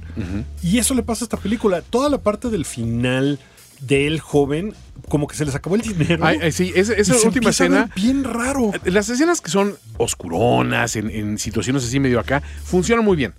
Cuando lo tienes que ver realmente eh, lo que se llama el emoting, o sea, realmente hacer eh, una actuación emotiva, ahí, en, ahí notas de que nos faltan unos cuantos polígonos para llegar exactamente ahí, a ese punto, ¿no? Y ahí es donde la película pierde un poquito. A mí no me distrajo eso tanto como el hecho de que la película en sí está llena de, de situaciones que dices, es que espérame, ¿no era más fácil hacerlo así? ¿O no era más fácil de esta manera resolverlo? Bueno, es ¿No que Ang Lee de repente tiene unas cosas muy conflictivas. Recuerden El su Hulk, el- el- su Hulk es mira, una película terrible. Qué bueno que lo trajiste a colación. Fue lo primero que pensé. Dije, a ver, Ang Lee tomó una película de superhéroes y la hizo un, una, un ejercicio en paciencia para el público. Sí, porque no es buena ni es trascendente ni nada. Y justamente ahorita con lo que están diciendo de que entran en un Valley, de que se ve medio chafa, lo mismo pasaba con Hulk. Sí, Se veía y, bien chafa. y el otro punto también que, de Hulk es que hizo de una película de cómics algo, lo complicó excesivamente sin una razón detrás de. Exacto. Y eso creo que es lo que me sucede con esa película. Y es el famoso tema del high concept, ¿no? Si te vas a ver high concept, tienes que ser muy, vamos a usar, buscar un término también acuñado ori- originalmente por el programa de los simios, nolanesco. El decir, ok, vamos a, vamos a echarle demasiada inteligencia a esto. Y en algunos momentos te va a salir y no, pero ¿sabes qué es el estilo? Aquí lo hace como para decir, es que para que vean que este cine también puede ser complicado y profundo, y no lo es. O sea, No, realmente nunca dices, no, llega. no, estás brincando sobre un lago congelado que el hielo es así de delgadito, ¿no? Entonces dices, este, pues, no, se va a romper en cualquier momento, y es lo que le pasa a la película. Y está llena de clichés. Uno tras uno otro. tras otro en los diálogos. Ya sabes de eso de hazlo, si te atreves, hazlo. Ese tipo de cosas Hay que, mil que has cosas. visto un millón de veces. Y hay mil cosas donde dices, se ve que teníamos que cubrir un cierto número de palabras de guion, porque hay mil cosas que lo utilizas con un actor de esos parcos que dice dos o tres palabras y que se la crees en el papel de un asesino profesional, que es el rol de Will Smith, y hubieran funcionado muy bien, porque dices, este tipo con dos o tres palabras ya te dijo todo, y lo demás no me, no me lo platiques, enséñamelo. Y aquí Ang Lee hace todo lo contrario, dice, oh, pero aparte tiene escenas de acción que las escenas de acción están bien logradas, curiosamente. Entonces, es donde generalmente diríamos, bueno, Ang Lee es un gran director de actores y de drama y todo este rollo, y le falla un poquito la acción. No, aquí es al revés, la acción le salió muy bien, y lo de la dirección y los diálogos y la exposición es bastante malita. Oye, ahorita me estoy recordando mucho esta película que se llama Looper, de Ryan Johnson. Tú es tu director favorito. Looper de. Bronco. En el sentido de que Bruce Willis tiene que mm, pelear con su joven yo, que es Joseph Joseph Gordon-Levitt, Gordon-Levitt. que no se parecen en nada, pero No está mal hecha la, la- la situación de este era yo de joven Ajá. y este es yo de adulto que pero soy digo, me, me lo recuerda un La poco. película no es mala, es una película de mucha paciencia, pero esas películas que, que meten el- la famosa paradoja de viaje en el tiempo, Sí. ese es el elemento que tienen, que si, si, si les compras esa premisa y la entiendes, te diviertes mucho. Eh, a mí Looper, sinceramente, no me capturó así tremendamente. Yo, la yo primera te vez puedo que la decir, me quedé dormido dos veces la Me- primera me vez que lo vi. pasó Bueno, es que dos tú veces. retroactivamente después de que viste Last Jedi, odiaste a Ryan Johnson No, hasta los no, capítulos que dirigió para Breaking Bad. No, Ozymandias es es. Ozymandias grandioso capítulo de Breaking Bad. Pero con Looper me pasó eso. La estaba viendo, me quedé dormido, desperté y dije, ¿cómo es Dice, ¿a- posible? a qué hora Me sale volví a Looper de Bronco? Fue una cosa muy extraña. Bueno, esta película yo pronostico que en 20 años, así como Will Smith esta semana en el show de Stephen Colbert, eh, que pueden ver en YouTube, básicamente ahí está todo y es cuando hace entrevistas es muy gracioso, eh, dijo, me arrepiento de haber hecho Wild Wild West. Eso le diría yo a mi joven yo, no lo hagas. Yo creo que Will Smith en 10 años va a decir, me arrepiento de haber hecho esta película y va a ser un fracaso absoluto. ¿Tanto así? Sí, Yo siento Lo- que no va a ser así. tan fracaso, pero que va a ser una película completamente olvidable. Va a decir, ah, Yo- ¿te acuerdas que hizo una película donde él peleaba no, con Will es que Smith? Will Smith luego tiene cada idea como cuando quería poner de moda a su hijo y hizo esta cosa de, No, de. Shyamalan. After Earth, o no. La Ah, de terrible, After Earth, que es terrible. terrible. Eh, Will Smith lo queremos mucho, pero se equivoca mucho. Pero, Pero mira. tenemos música. de cuando Will Smith era cool. Cuando Will Smith sí estaba padre y estaba en onda. Y todavía no era Will Smith, apenas era el príncipe del rap. Fresh Prince of Bel Air. Y esta canción es de Fresh Prince con DJ Jazzy Mi Jeff. favorita. Favoritísima. Y ahorita que ya se acabó el verano, ya lo estamos extrañando. Esto se llama Summertime. Lo están escuchando en el programa de los simios. Drums, please.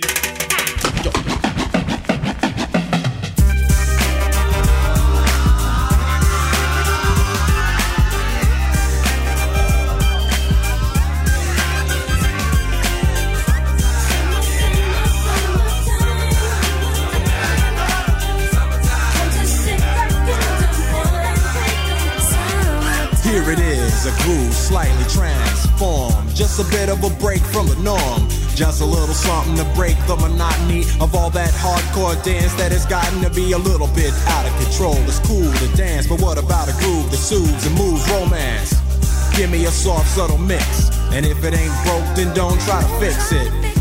And think of the summers of the past. Adjust the bass and let the alpine blast. Pop in my CD and let me run a rhyme and put your car on cruise and lay back, cause it's summertime.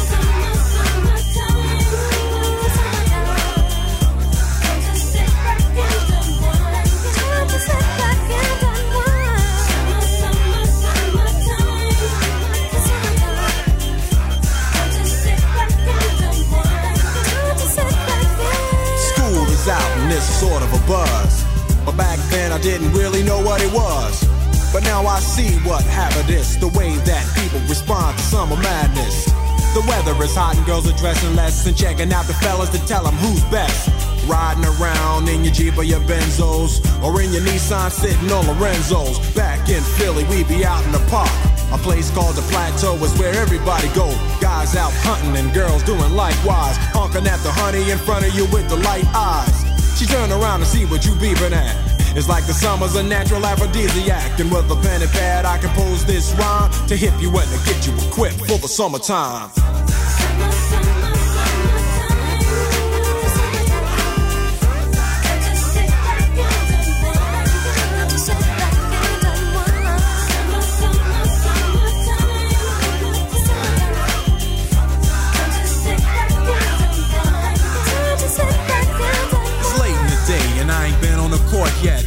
To the mall to get me a short set. Yeah, I got on sneaks, but I need a new pair. Cause basketball courts in the summer got girls there. The temperature's about 88. Hop in the water plug, just for old time's sake. Break to your crib, change your clothes once more. Cause you're invited to a barbecue to start at four. Sitting with your friends as y'all reminisce about the days growing up and the first person you kiss. And as I think back, makes me wonder how the smell from a grill can spark up nostalgia. All the kids playing out front, little boys messing around with the girls playing double dutch. While the DJ spinning a tune as the old folks dance at your family reunion. Then six o'clock rolls around. You just finished wiping your car down. It's time to cruise, so you go to the summertime hangout. It looks like a car show. Everybody come looking real fine, fresh from the barbershop and fly from the beauty salon. Every moment frontin' and maxin', chillin' in the car, they spend all day waxing, leaning to the side, but you can't speed through two miles an hour, so everybody sees you. There's an air of love and of happiness, and this is the Fresh Prince's new definition of summer madness.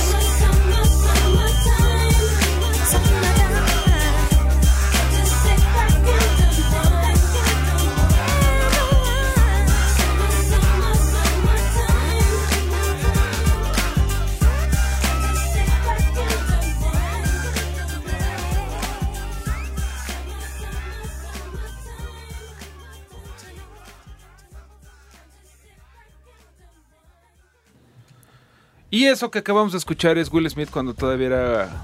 ¿Cómo era? El príncipe Era del rap. chévere. Y Era luego fue y se chévere. juntó con puro lameloide. La melodía. Ey, Ey, Simpson, no te cacho. De repente parece que eres banda, pero luego te juntas con puro lameloide. A ver si ustedes cacharon esa referencia, quién lo dice, es un episodio de Los Simpson. Es más, si me dicen de dónde, si me ponen en arroba programa simio eh, el clip de dónde salió eso, podría ser ¿Qué que podrías ganen- regalar? podría ser que se ganen un boletito para coordenada. Oh, cielos. Porque ya los estamos dando eh, con, con que nos manden a arroba programa simio a ustedes disfrazados de personajes de Breaking Bad.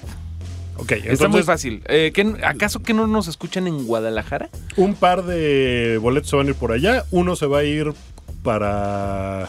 Entonces, quien nos dé la pista de, de dónde sale. Puede ser, ese o sea, clip. son opciones para que ganen. Son Sí, opciones exacto. para Hay que que ganen. darles avenidas de. Y a lo mejor si no están en Guadalajara pueden ir a Guadalajara y pueden aprovechar e ir a la exposición de En casa to- con mis monstruos que, Que se extendió una semana más Sí. a petición de Guillermo del Gratuita, Toro. aparte. Dijo, antes de que la quiten, por favor, échenle una semana, todo el mundo entra. y yo, y yo pago. Así. Sí. Y los tacos corren por mi Gran cuenta. detalle por su cumpleaños, ¿no? Es el libro que Ah, él cumpleaños y él regala cosas en su cumpleaños. ¿Quién hace eso? Solamente Guillermo. Nuestro gordito precioso adorado. Besos a él. Viste, bueno, seguramente han visto lo del comercial que hizo de Alcacelser. Sí. Está muy divertido. Está muy divertido, re- sí, Revivió, padre. por si ustedes no lo, no lo toparon, ahí en YouTube busquen Alcacelser Guillermo del Toro y era él a los 22 años haciendo, haciendo la de hombre lobo. Con, Y, y no luchando contra sí mismo como Will Smith. Ándale. Pero bueno, esa es la como la antirecomendación de la semana. No creo, me parece que ninguno de ustedes dos recomendaría Proyecto Géminis. No vale la pena gastar su dinero en eso, Yo, sinceramente. Yo- hubo un momento de la película en la que pensé salirme. en serio. De en plano. serio, de plano. Después mejora. Le- o sea, que, que me haya yo quedado. Dije, bueno, ok. Pero hubo un momento en el que iba el ritmo tan lento, tan Ang Lee, que dije, esto, esto lo he visto un millón de veces, no tiene caso, ya me voy. No yo a solo me he salido de una película y era porque el cine olía a pis. Pero fuera de eso, este, nada más. La que sí está muy bien y también estrenaron este fin de semana, después de varios meses de su estreno en salas en Estados Unidos, es una película que se llama Good Boys. Lo- Chicos buenos. ¿Cómo se llama Chicos buenos? chicos buenos que lo pusieron aquí, ¿no? Sí, chicos buenos. Chicos buenos. Chicos buenos, chicos buenos. Que es como. perdón, el gallo. Es como una nueva versión de Super Cool. Es lo que parece ser, de Superbad. Mm, Mira, está producida por el equipo de Seth Rogen y, Y Evan Evan Goldberg, Goldberg. y toda esa banda que hizo, en efecto, eh, Superbad. Super Cool se llamaba en español, que tampoco pues está en español, Sí, entonces no exacto. entiendo cuál es el Exacto. sentido, pero bueno. Sí es un poco Superbad, pero estos son niños más chicos. Estos son niños de quinto de primaria. Entonces, dicen tantas cosas y groserías y cosas así que no los dejan ver su propio avance eh, de cinta roja. Entonces hay un video gracioso al respecto de Seth Rogen diciéndoles, perdón niños, no pueden ver su- el avance de su película porque está demasiado grosero. Entonces, ¿Y para que te está des una idea de ¿Y qué está clase. muy grosera? Eh, Sí, Sí, pero es, es curioso porque tiene momentos de, de grosería que dice un niño de esa edad. No están forzando las groserías como cuando ves, tú ves un episodio de South Park y, y, y entiendes son adultos hablando más como adultos que como niños. Aquí procuran mucho cuidar el, los niños así hablan y hay momentos de enorme inocencia que es lo que es esta película sumamente entrañable. Hace, eh, pues la semana pasada Wookie nos recomendó exageradamente eh, Big Mouth, la serie de- de- animada de, de Netflix, como una muestra de algo que es puede ser muy grotesco, pero que a la vez es hasta tierno en algunos momentos. Es exactamente este mood el que tomaron y creo que eso es lo que le hace funcionar, ¿no? de repente hay una escena, por ejemplo, que viene en los avances, en donde uno de los niños dice, mira lo que encontré en- en- debajo del closet de mis papás. Armas, podemos jugar con estas armas. Y pues todos son juguetes sexuales, ¿no? Y tú lo ves y evidentemente dices, eso claramente niño es una máscara de sadomasoquismo. Pero ellos en su inocencia dicen, ¿para qué serán este, estas... eh, Son como nunchucks, ¿no? Estos como nunchucks, o sea, estos chacos de plástico.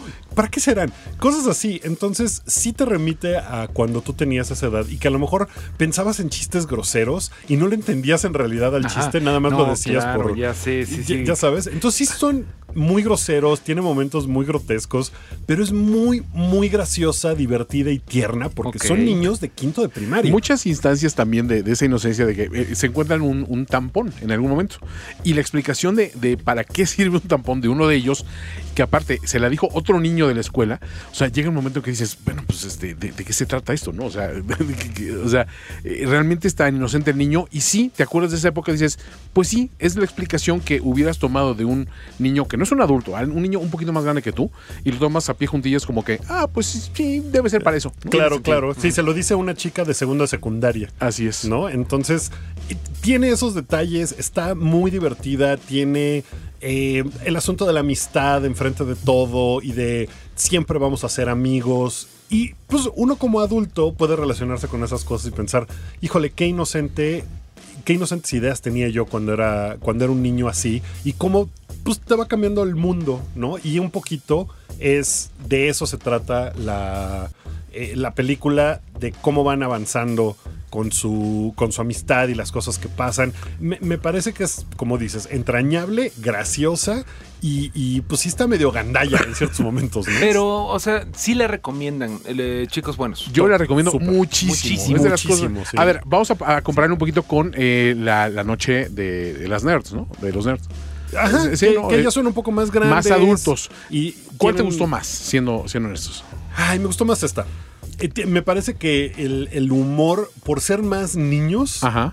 me, me funciona un poco más. Tiene más momentos graciosos. Sí, porque yo se lo comentaba con una amiga y me dice, creo que esta es la película que si eres mujer vas a decir, siempre me quedo con aquella. Y esta es una película que habla mucho a la experiencia de ser niño hombre, ¿no? Sí. Y, eso funciona muy bien. Aparte, los tres personajes están muy bien separados en cuanto a que sí son los, los niñitos medio raros que no encajan con el grupo de los niños cool, pero, pero que cada uno de ellos a su manera tiene algo entrañable y algo que tienes que respetar mucho, ¿no? Uno de ellos es súper respetuoso de la mujer y de las reglas y de, de el no a las drogas y de esto es- fuera de la ley. El otro es así como que el que se siente muy duro, pero en el fondo pues tiene medio corazón de pollo, ¿no?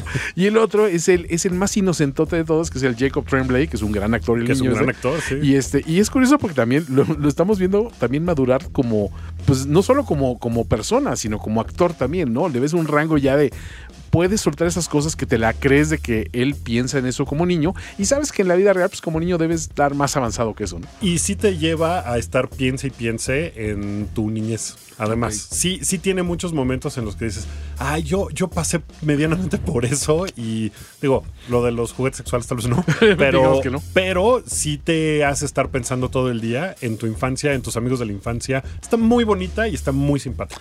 Está súper buena la recomendación, esa sí la pienso ver. Desgraciadamente, ahorita tenía las ganas muy intensas de pedirle a los radioescuchas que nos marcaran para platicarnos una de esas historias eh, vergonzosas de lo que creías de niño, pero ya se fueron los boletos de coordenada. Ni hablar. Ya, ya, ya se no fueron. están. Pero si quieren ustedes marcar al 56016397, 56016399 y solamente por las risas, por los lols, contarnos qué, qué pensaban de niño que definitivamente estaban muy, muy perdidos en cosas sexuales, pues adelante. Vamos o de una- adulto, ¿no? Porque hay algunos que todavía, señor. o, o de alguien que sepas, ¿no? Vamos a, vamos a, ahí tienes una llamada. Pues vamos a una llamada. ¿Qué, qué línea es este? Mi estimado runner. Es la 2, me ¿En parece. la uno? A ver.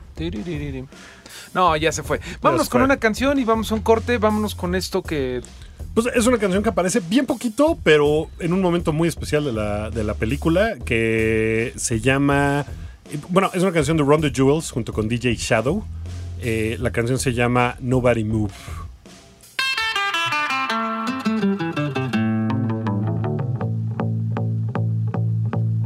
Picture this, I'm a bag of dicks, put me to your lips. I am sick, I will punch a baby bear in his shit. Give me lip, I'ma send you to the yard. Get a stick, make a switch. I can end the conversation real quick. I am crack, I ain't lying. Kick a lion crack. I'm the shit. I will fall off in your crib. Take a shit. Hit your mama on the booty. Kick your dog. Fuck your bitch. That boy dressed up like you Santa and took pictures with your kids. We the best, we will cut a frowny face in your chest, little wench. I'm unmentionably fresh, I'm a mensch. Yeah, correct, I will walk into a court while it wrecks, screaming, Yes, I am guilty, motherfuckers, I am death. Hey, you wanna hear a good joke? Nobody speak, nobody get choked.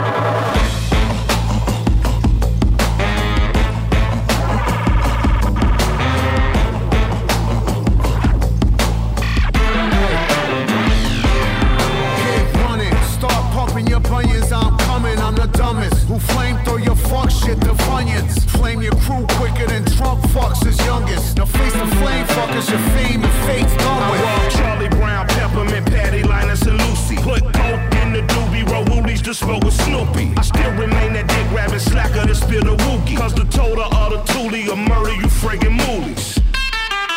Fuck out of here.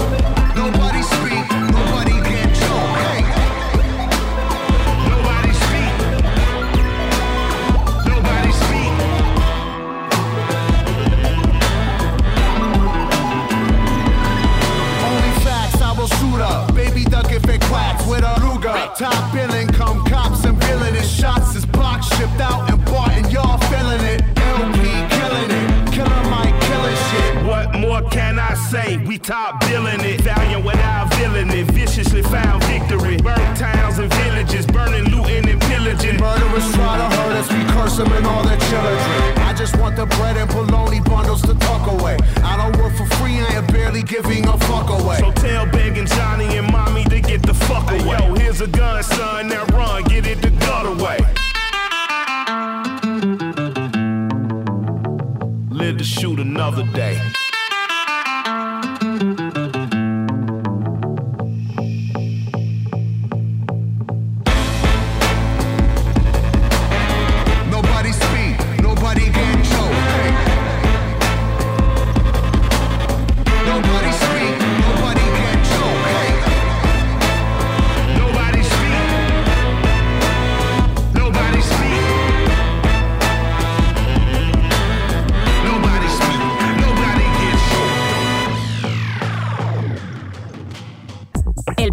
De los simios.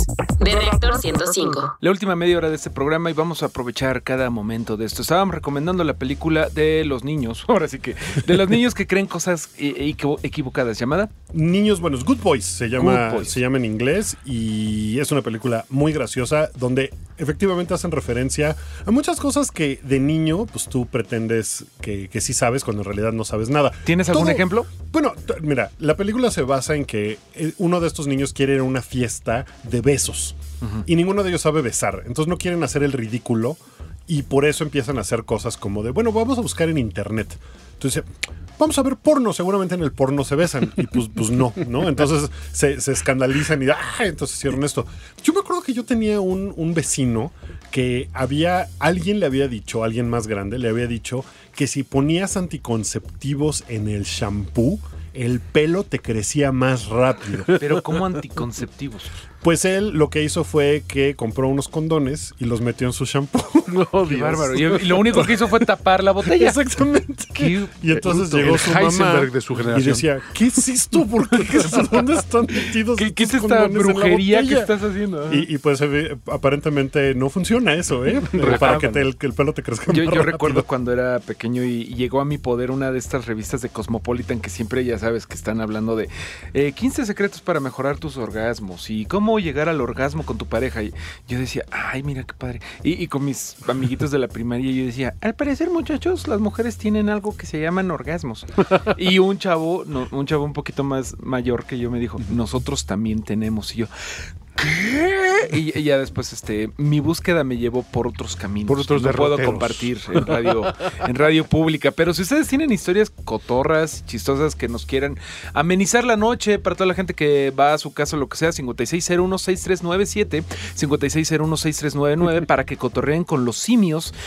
Y que recordemos historias tontas como todas las en las que se mete Mori, de Rick and Morty, por ejemplo, Toño. Sí, o sea, digamos que sus, sus aventuras son distintas porque realmente hasta, hasta lleva en algún momento tiene una tarjeta donde le van sellando sus aventuras. Sus ¿no? aventuras. Entonces, eso, de- Eso va a contar una como aventura. Eso cuenta como una aventura. Y es cuando dices, realmente eh, esa, esa idea de, de niño de quisiera ser mayor para divertirme y hacer lo que yo quiere y tener aventuras y siempre descubres, bueno, y ya cuando eres de adulto, ¿qué tal te funcionó eso? eh? Porque es al contrario, es adquirir nuevas responsabilidades y todo. Eso es interesante, ¿no? O sea, la, la cuestión de, de que siempre van amarrado responsabilidades a, a la vida real. Eso creo que es lo que me atrae de, de Rick and Morty, ¿no? Que dices, ese sí es un chavillo, Mori, viviendo aventuras lo más disparatado e increíble que puede pasar, pero ni siquiera la está disfrutando. No, de hecho ya está aterrado, ¿no? Cada vez está más roto por dentro. Que estamos platicando ahorita de Rick and Morty a propósito de que salió el tráiler de la cuarta temporada, que se estrena el 10 de noviembre. Se van a soltar, me parece que cinco episodios. Así es. En Adult Swim. Que Adult Swim eh, aquí lo puedes ver por medio de una suscripción de cable, me parece que sí lo puedes ver por ahí. Me parece que sí. Pero bueno, pues la vida encuentra el camino, ¿no? Para ver las cosas. la gente encuentra la forma. Ahí tenemos una llamada telefónica, al parecer, de una persona que quiere confesar una triste anécdota de la infancia o de pre- conceptos, eh, digamos, erróneos que tiene uno cuando es niño, ¿no? Sobre, sobre lo que es ser adulto. A ver, Reactor, buenas noches. Hola, buenas noches. ¿Cómo estás? Estás llamando a la clínica de corazones rotos de los simios. ¿Qué quieres Sí, platicarnos de el día de hoy? Y bueno, eh, les quería comentar que, pues, me dijeron, ¿no? Cómo se tenía que ligar una morrilla. A ver. Me dijeron, tienes que, eh, pues, llevarle un presente. Decirle que te gusta y que si quieres ser tu novia. Hasta el momento todo bien. Y todo iba bien. Era es una chava más grande que yo ¿Qué tan grande? y me llevaba como unos seis años, yo creo. ¿Tú cuántos años tenías? Yo tenía como 11. Bien ahí, ¿eh? bien. Entonces, este, pues, la verdad es que sí me gustaba mucho y eh, tomé unos aretes de una de mis hermanas. Ahí, ahí empieza el problema. Ah, eh, no, eran, eran, eran nuevos, eran como de fantasía. Ah, bueno. Pero dije, va, si los regalo, ¿no? Entonces llego a donde la chava, pues tenía, ella tendría un negocio y este, sí, me puse súper mal. O sea, no sabía qué hacer de, de pronto, o sea, porque sí la, sí la saludaba, pues. Pero me puse muy, muy mal que terminé aventándole los aretes en la cabeza y empecé a correr. ¡Guau! Te amo, toma esto. Toma eso. ¿Qué pasó Sí, de hecho, fue después? así de, me gusta, así que le aviento los aretes y empecé a correr. ¿La volviste a ver? ¿Eh? ¿La volviste a ver? Sí, sí, obviamente. No la mataste pues, de un ya- ya- aretazo, Ya, la o sea. vi con mucha vergüenza y, y ya no la hablé Ah, jamás. qué lindo. Y- Pero, pero estaría padre que ahorita nos dijeras, y ahora es mi esposa. No, no, no. no. Oye, No, ¿tu, ya hermana ya lo sabía? pero- ¿Eh? ¿Tu hermana ya sabía que, se había, que te habías volado Ah, los ya, de hecho, aretes? ella me ayudó a escogerlos. Ah, qué Wow, es buen detalle de su parte, ¿eh? Sí, Qué no, bueno. era súper alcahueta con eso. ¿Cómo te llamas? Balam. Balam. ¿Y cómo se llamaba la chica? La chica se llamaba Stephanie. Bueno, pues Stephanie, si estás escuchando este mensaje de lo que sufrió Balam, Balam quiere sus aretes de regreso. Y ojalá y vuelvan a ser novios y ahí sí podrían ser Estefalam, ¿no? O sea, esos nombres de pareja que siempre funcionan, ¿no? Balafanía. Estefalam o Balafalía. Oye, muchas gracias por tu llamada, Balam. Eh, la próxima vez que tengamos boletos, recordaremos tu nombre. No, no te preocupes, mejor Muchas eh, gracias. Pongan Mejor. algo de, de música chida y ahí está. Me parece perfecto, Balam. ¿Qué te parece que pongamos una canción que tiene que ver con Rick and Morty? No sé si tú eres fan de Rick and Morty. Eh, no, no mucho. Bueno, a lo mejor te gusta Blonde Redhead y esta canción que te vamos a dedicar a ti y a todos los niños que alguna vez, a todos los Mortys que algún momento nos volvimos un poco los Mortys malos. Este tema se llama, bueno, es el tema de Evil Morty y se llama For the Damage Coda y es de Blonde Redhead. Gracias, Balam. No, muchísimas gracias, gracias a ustedes. Buenas noches. Buenas noches.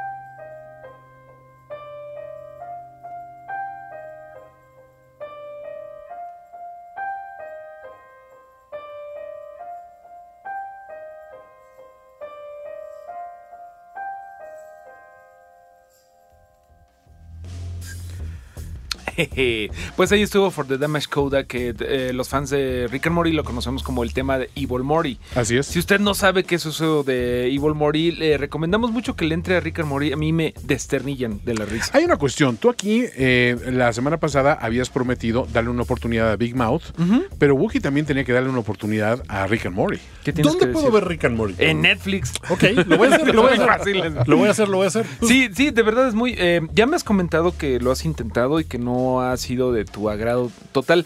Y déjame te digo que yo también lo intenté dos veces hasta que la segunda vez sí, sí Se amarró. se amarró. Me ha pasado con varios, con Batman, con, con Mad Men, con Big Mouth, que justamente fue tu reto, que a ver si lo, lo veíamos Toño y yo, y sí funcionó. Completamente. Yo la verdad es que ya cuando descubrí que eran las voces Nick Kroll, John Mulaney, dijo, bueno, creo que me puedo sobreponer al trazo, que era lo que nos molestaba. Hay cosas que pueden molestarte a todo. En, en el caso de Toño y yo, nos molestaba mucho los monos de Big Mouth. Están, A mí, ¿sabes lo que me pasaba? Y hablando de los albores de la animación adulta, me acuerdo de, de Dogman, por ejemplo. Ajá. Dogman, Sí, sí. esa serie, yo cuando la vi dije, ah, es que esos dibujos están horribles, ¿no? Pero la primera vez que la vi también me y dije, ya, o sea, soy devoto de Dogman. Fíjate que Dogman es de esas series que quedaron medio en el olvido. porque Totalmente. duraron un poquito, duraron un par de temporadas. Sí, nada más. Pero el tema lo hacía Frank Zappa. Sí, Y- tenía mucha credibilidad geek esa, esa historia. Lo ¿no? que no sé es si ahora en estas épocas de, de Me Too y eso aguantaría esa serie. La verdad es que trato de recordarla y digo, Era muy. Era como el crítico, también era muy. eh, Sí, pero no apto eh, para el era muy crítico- cretina esa serie. Lo que pasa es que el crítico era, era un individuo patético, Woody Allenesco, y Dogman realmente era un cretino de, de- de De todo a todo, ¿no? Así sí. de, no había ninguna, ninguna cualidad que podía a- a- redimir al personaje, pero funcionaba bastante bien, ¿no? Exactamente. Eh, justamente platicando de series de Netflix, bueno, además de recomendar las que ya decimos y que nos preparemos para esa cuarta temporada de Rick and Morty Yeah. y los fans de Rick and Morty que son bien toxicones, ¿no? Sí, Y de- bastante, ¿eh? "Oh, la verdad es que no podrías entender a Rick and Morty. No, nosotros no somos así. ¿Qué te parece si recomendamos, Cookie, una que vimos los dos, que es una... ¿Cómo lo describirías? Pues mira, en la presentación dice que es un anime original de Netflix. Ajá. Está la discusión si es un anime o no. No, no, no de si es un anime, sino si es un anime. Ok. De, porque no está producida en Japón. Entonces, Exactamente. si no está producida en Japón, tal vez no sea un anime. Pero Bueno, es lo que dicen muchas veces es, es un anime americano. Y esto es un anime americano-mexicano. Bueno, eh, está hecho por Powerhouse Animation Studios, que es de Austin, Texas. Que es como, eh, justamente estábamos pensando hace rato, eh, viéndola mi papá y yo, decía mi papá, es que el tercer país, hay un tercer país que es el, el sur de Estados Unidos, el norte de México. Esa franja, ¿sabes? Esa franja, que además eh, es donde vive Robert Rodríguez, que esta serie, Seis Manos, es muy como de Robert Rodríguez. Y yo la empecé a ver por una cosa que me brincó inmediatamente. Estaba yo viendo eh, asuntos de la Comic Con y todo. Me topé con un panel en el que aparecía Angélica Vale. Ok. Y dije, "¿O qué, ¿qué? ¿Cómo? Y aparece Angélica Vale junto a Luke Cage y junto a Machete. Y Aislinn Derbez, la Y hija de- Aislinn Derbez, Aislinn Derbez no estaba en ese panel, pero Ajá. es una de las voces. Entonces cuando empecé a ver quiénes eran las, las, las voces, Mike Colter, Aislinn Derbez, Danny Trejo, Angélica Vale, dije, Sí, qué colección más extraña. Está muy Tengo que ver esto. Sí. Y es una serie animada eh, que, que es, en, en palabras del creador, que se llama Álvaro Rodríguez, Rodríguez. eh, él piensa que es como si Tarantino se hubiera ido a Japón a dirigir Coco. Ándale. Es lo que él dijo. Es una buena referencia. Es como un. Coco la película. Un Coco la anime, película, un anime que, que la verdad, o sea, la animación no es la maravilla, pero tampoco No. es tan mal. El primer capítulo yo decía, ahí está medio mal animado. Siempre pasa con los animes hechos en Estados Unidos que tienen una calidad menor a los animes japoneses. Sí, como Castlevania, también otro producto original de Netflix que Por no ejemplo. está el mejor animado, pero está padre. Esta serie se pone muy rápido, las cosas escalan muy rápido, tiene Y- que ver como con, no lo mencionan directamente, pero con la Santa Muerte. Es un pueblito mexicano, eh, obviamente ficticio, llamado San Simón. Está, eh, está ambientada en los 70 y es una especie de historia en donde, ¿qué tal que en el pueblito de San Simón, que es como un pueblito que podría estar en, no sé, en Morelos, en México, En eh, Michoacán. hubiera un señor Shaolin, Shaolin, o sea, como un sensei, entrenando a unos chavitos huérfanos, ¿no? Y ellos se tienen que enfrentar con una especie de narcos, de, de- de- de culto narcosatánico, tal cual, que están adorando a una especie de Santa Muerte. Pero bueno, esos son como los elementos de que agarras, eh, 30% de eh, mm, artes marciales, 50% como tú dices de Tarantino con Robert Rodríguez con sabor mexicano. Un cómic de Chanok. Un cómic de Chanok, un poquito de Calimán. Sí. Y lo que sale seis manos, ¿qué te parece Mira, si Vamos, vamos a poner el tema eh, de, la de esta. Dura bien poquito, dura un minuto, es el tema de la presentación. Para que te des una idea qué clase de serie es, creo que la- la- el tema principal, que es de Carl. ¿Cómo se llama? Ca- Carl Carl Thiel. Eh, que él hizo, por ejemplo, la música de From Dusk Till Dawn, la serie. ajá. No la película, pero la serie que, que también estaba en Netflix. Y con escuchar esto vas a decir, ah, ya sé por dónde va. Échala.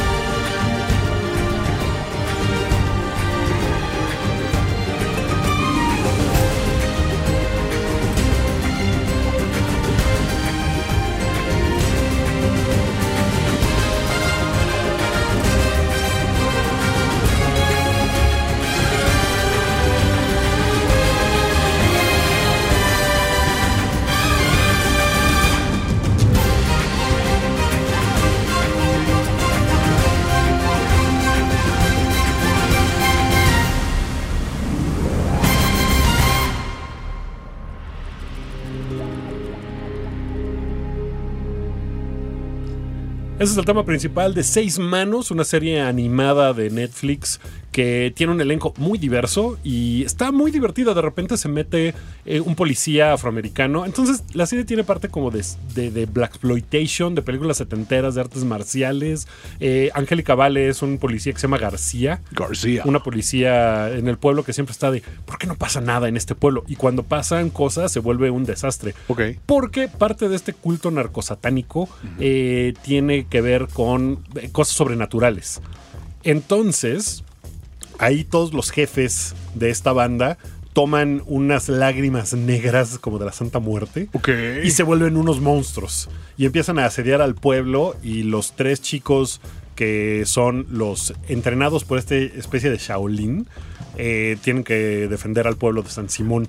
Se pone muy loca, la verdad es que está padre. Son ocho episodios y los pueden ver bien rápido y está se pone muy divertida. Hay una curandera que es fantástica. Tiene elementos medio de telenovela. Ok. Como, como medio en burla un poco, pero como referencia. Está padre. Estoy deduciendo que seis manos se refiere a los tres protagonistas entonces, o, o que todos se llaman, ¿qué pasó, mano? Y entonces hay seis y, interactúan No entre había- sí. no, i- incluso hay un personaje que me encanta que se llama Silencio. Y es mudo. Entonces está, está padre.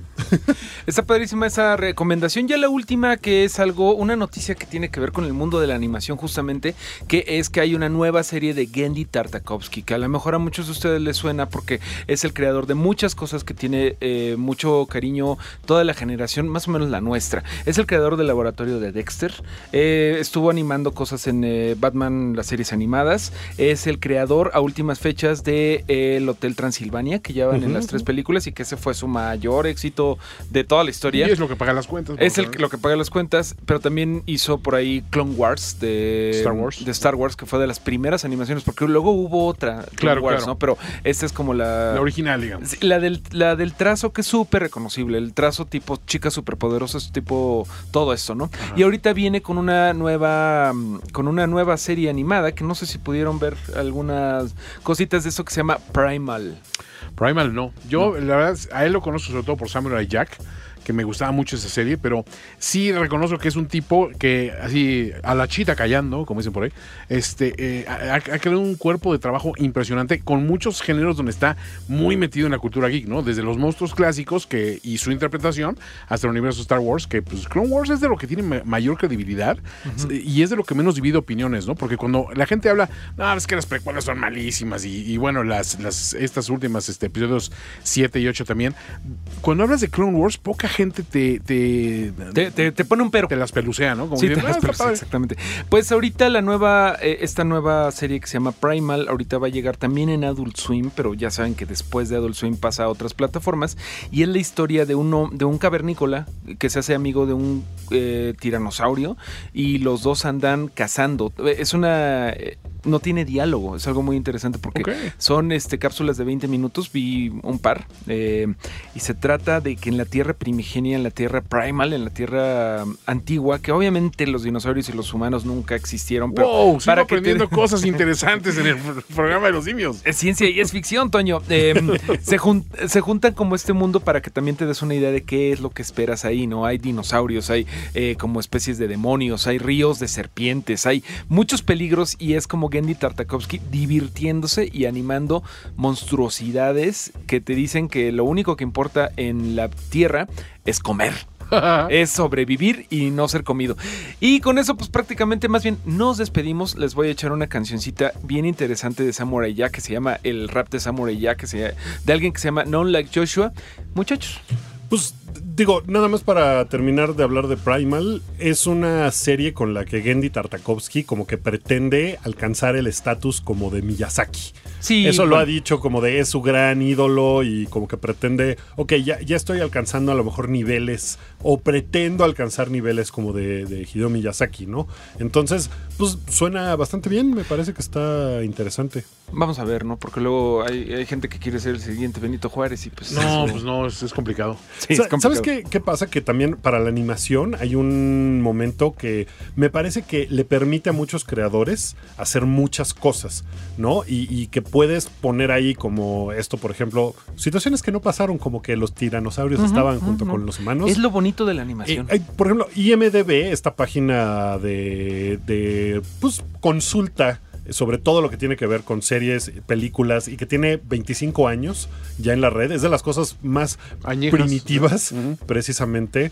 Eh, lanzó su primera serie original que es una serie animada en donde también mezcla monstruos con realidad, con una bola de cosas. Con Son- psicoanálisis. con psicoanálisis. Son unos capítulos muy cortitos que duran cuatro minutos y medio y es un psicoanalista dándole terapia a un murciélago que es Kelsey Grammer. Las voces están muy bien. Está Patton Oswalt, está eh, Amy Sedaris. eh, como que cada monstruo tiene sus problemas y empieza a contar sus, anécdotas. Está muy chistosa y la pueden ver ahí en IMDB, está solita.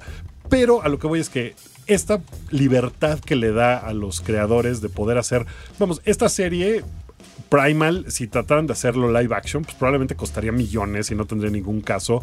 Y, y pues Gendy Tartakovsky encuentra en la animación un dejo de genialidad siempre, ya sea en cuanto a chistes o en cuanto a técnica o en cuanto a lo que sea. Y eso es lo que suena bien interesante de esto. Ya si alcanza esos niveles miyazakiescos, este, Ya pues ya, cuestión de tiempo. miyazakianos, miyazakienses, ya veremos si lo logra o no. Pero bueno, esta serie que les contaba Wookie de IMDB es la de You Are Not a Monster. You Are Not a Monster. Entonces, este, pues chequenla también en la, ahí en la página. Y por supuesto, chequen también en las respectivas cuentas, eh, arroba programa simio, arroba finísima persona. Arroba Mareo Flores. Arroba Wookie-Williams. Y muchas gracias a todos los que nos acompañaron el día de hoy. Estuvo bastante divertido. Gracias, Román. Se quedan en la buena compañía de Chuck P. Y esto con lo que nos vamos a despedir es de un rapero que se llama Non Like Joshua, que se dedica a hacer como rap con, no con conciencia social, sino con conciencia nerd. Como que agarra eh, cosas nerds y tiene, por ejemplo, ahí un rap de Mario Bros. y cosas así. Y este de Samurai Jack, la neta, está bueno. Ahí lo escuchamos. Nos escuchamos la semana que entra. Gracias. Long ago in a distant land, I, Aku, the shape-shifting master of darkness, unleashed an unspeakable evil. But a foolish samurai warrior wielding a magic sword stepped forth to oppose me. Before the final blow was struck, I tore open a portal in time and flung him into the future, where my evil. Now the fool seeks to return to the past and undo the future that is Aku. Gotta get back, back to the past, Samurai Jack. Gotta get back, back to the past, Samurai Jack. Oh, watch out! Gotta get back, back to the past, Samurai Jack. Gotta get back, get back to the past, Samurai Jack.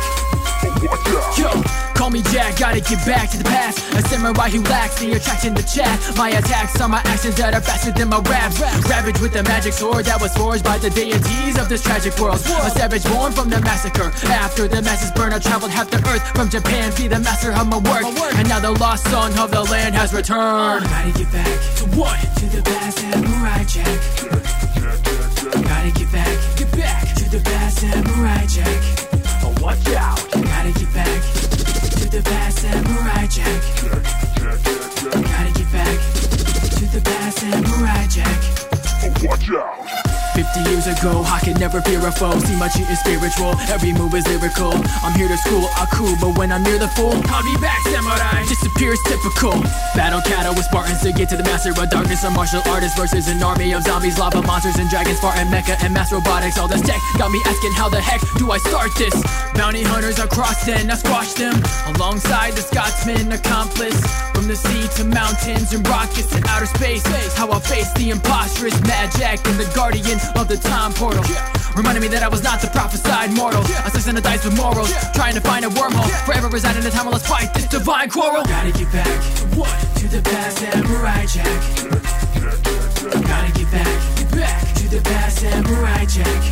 Oh, watch out. Gotta get back to the past samurai jack. Gotta get back to the past samurai jack. Watch out. I fight for honor and vengeance. I fight for my father and brethren. I fight for the right from oppression. I'll fight Aku and his henchmen. Gotta get back, right? Samurai Jack. Gotta get back, you know. Samurai Jack. Watch out. Since then I've grown cold and numb Drenched in the blood of those who obstruct me and my blade Now I retain guns who rap I become Haven't shaved in months I ride a chopper into the dark sun Fully armored to take on the one Have I lost who I am and just run? Will I ever get back to the past or give it up?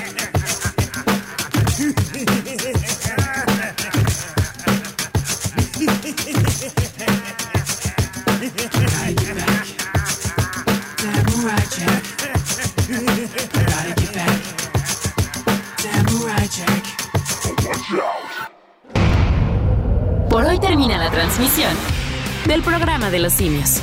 Nos escuchamos la semana próxima, a la misma hora y en la misma simiofrecuencia. ¡Ey! Eso es spoiler.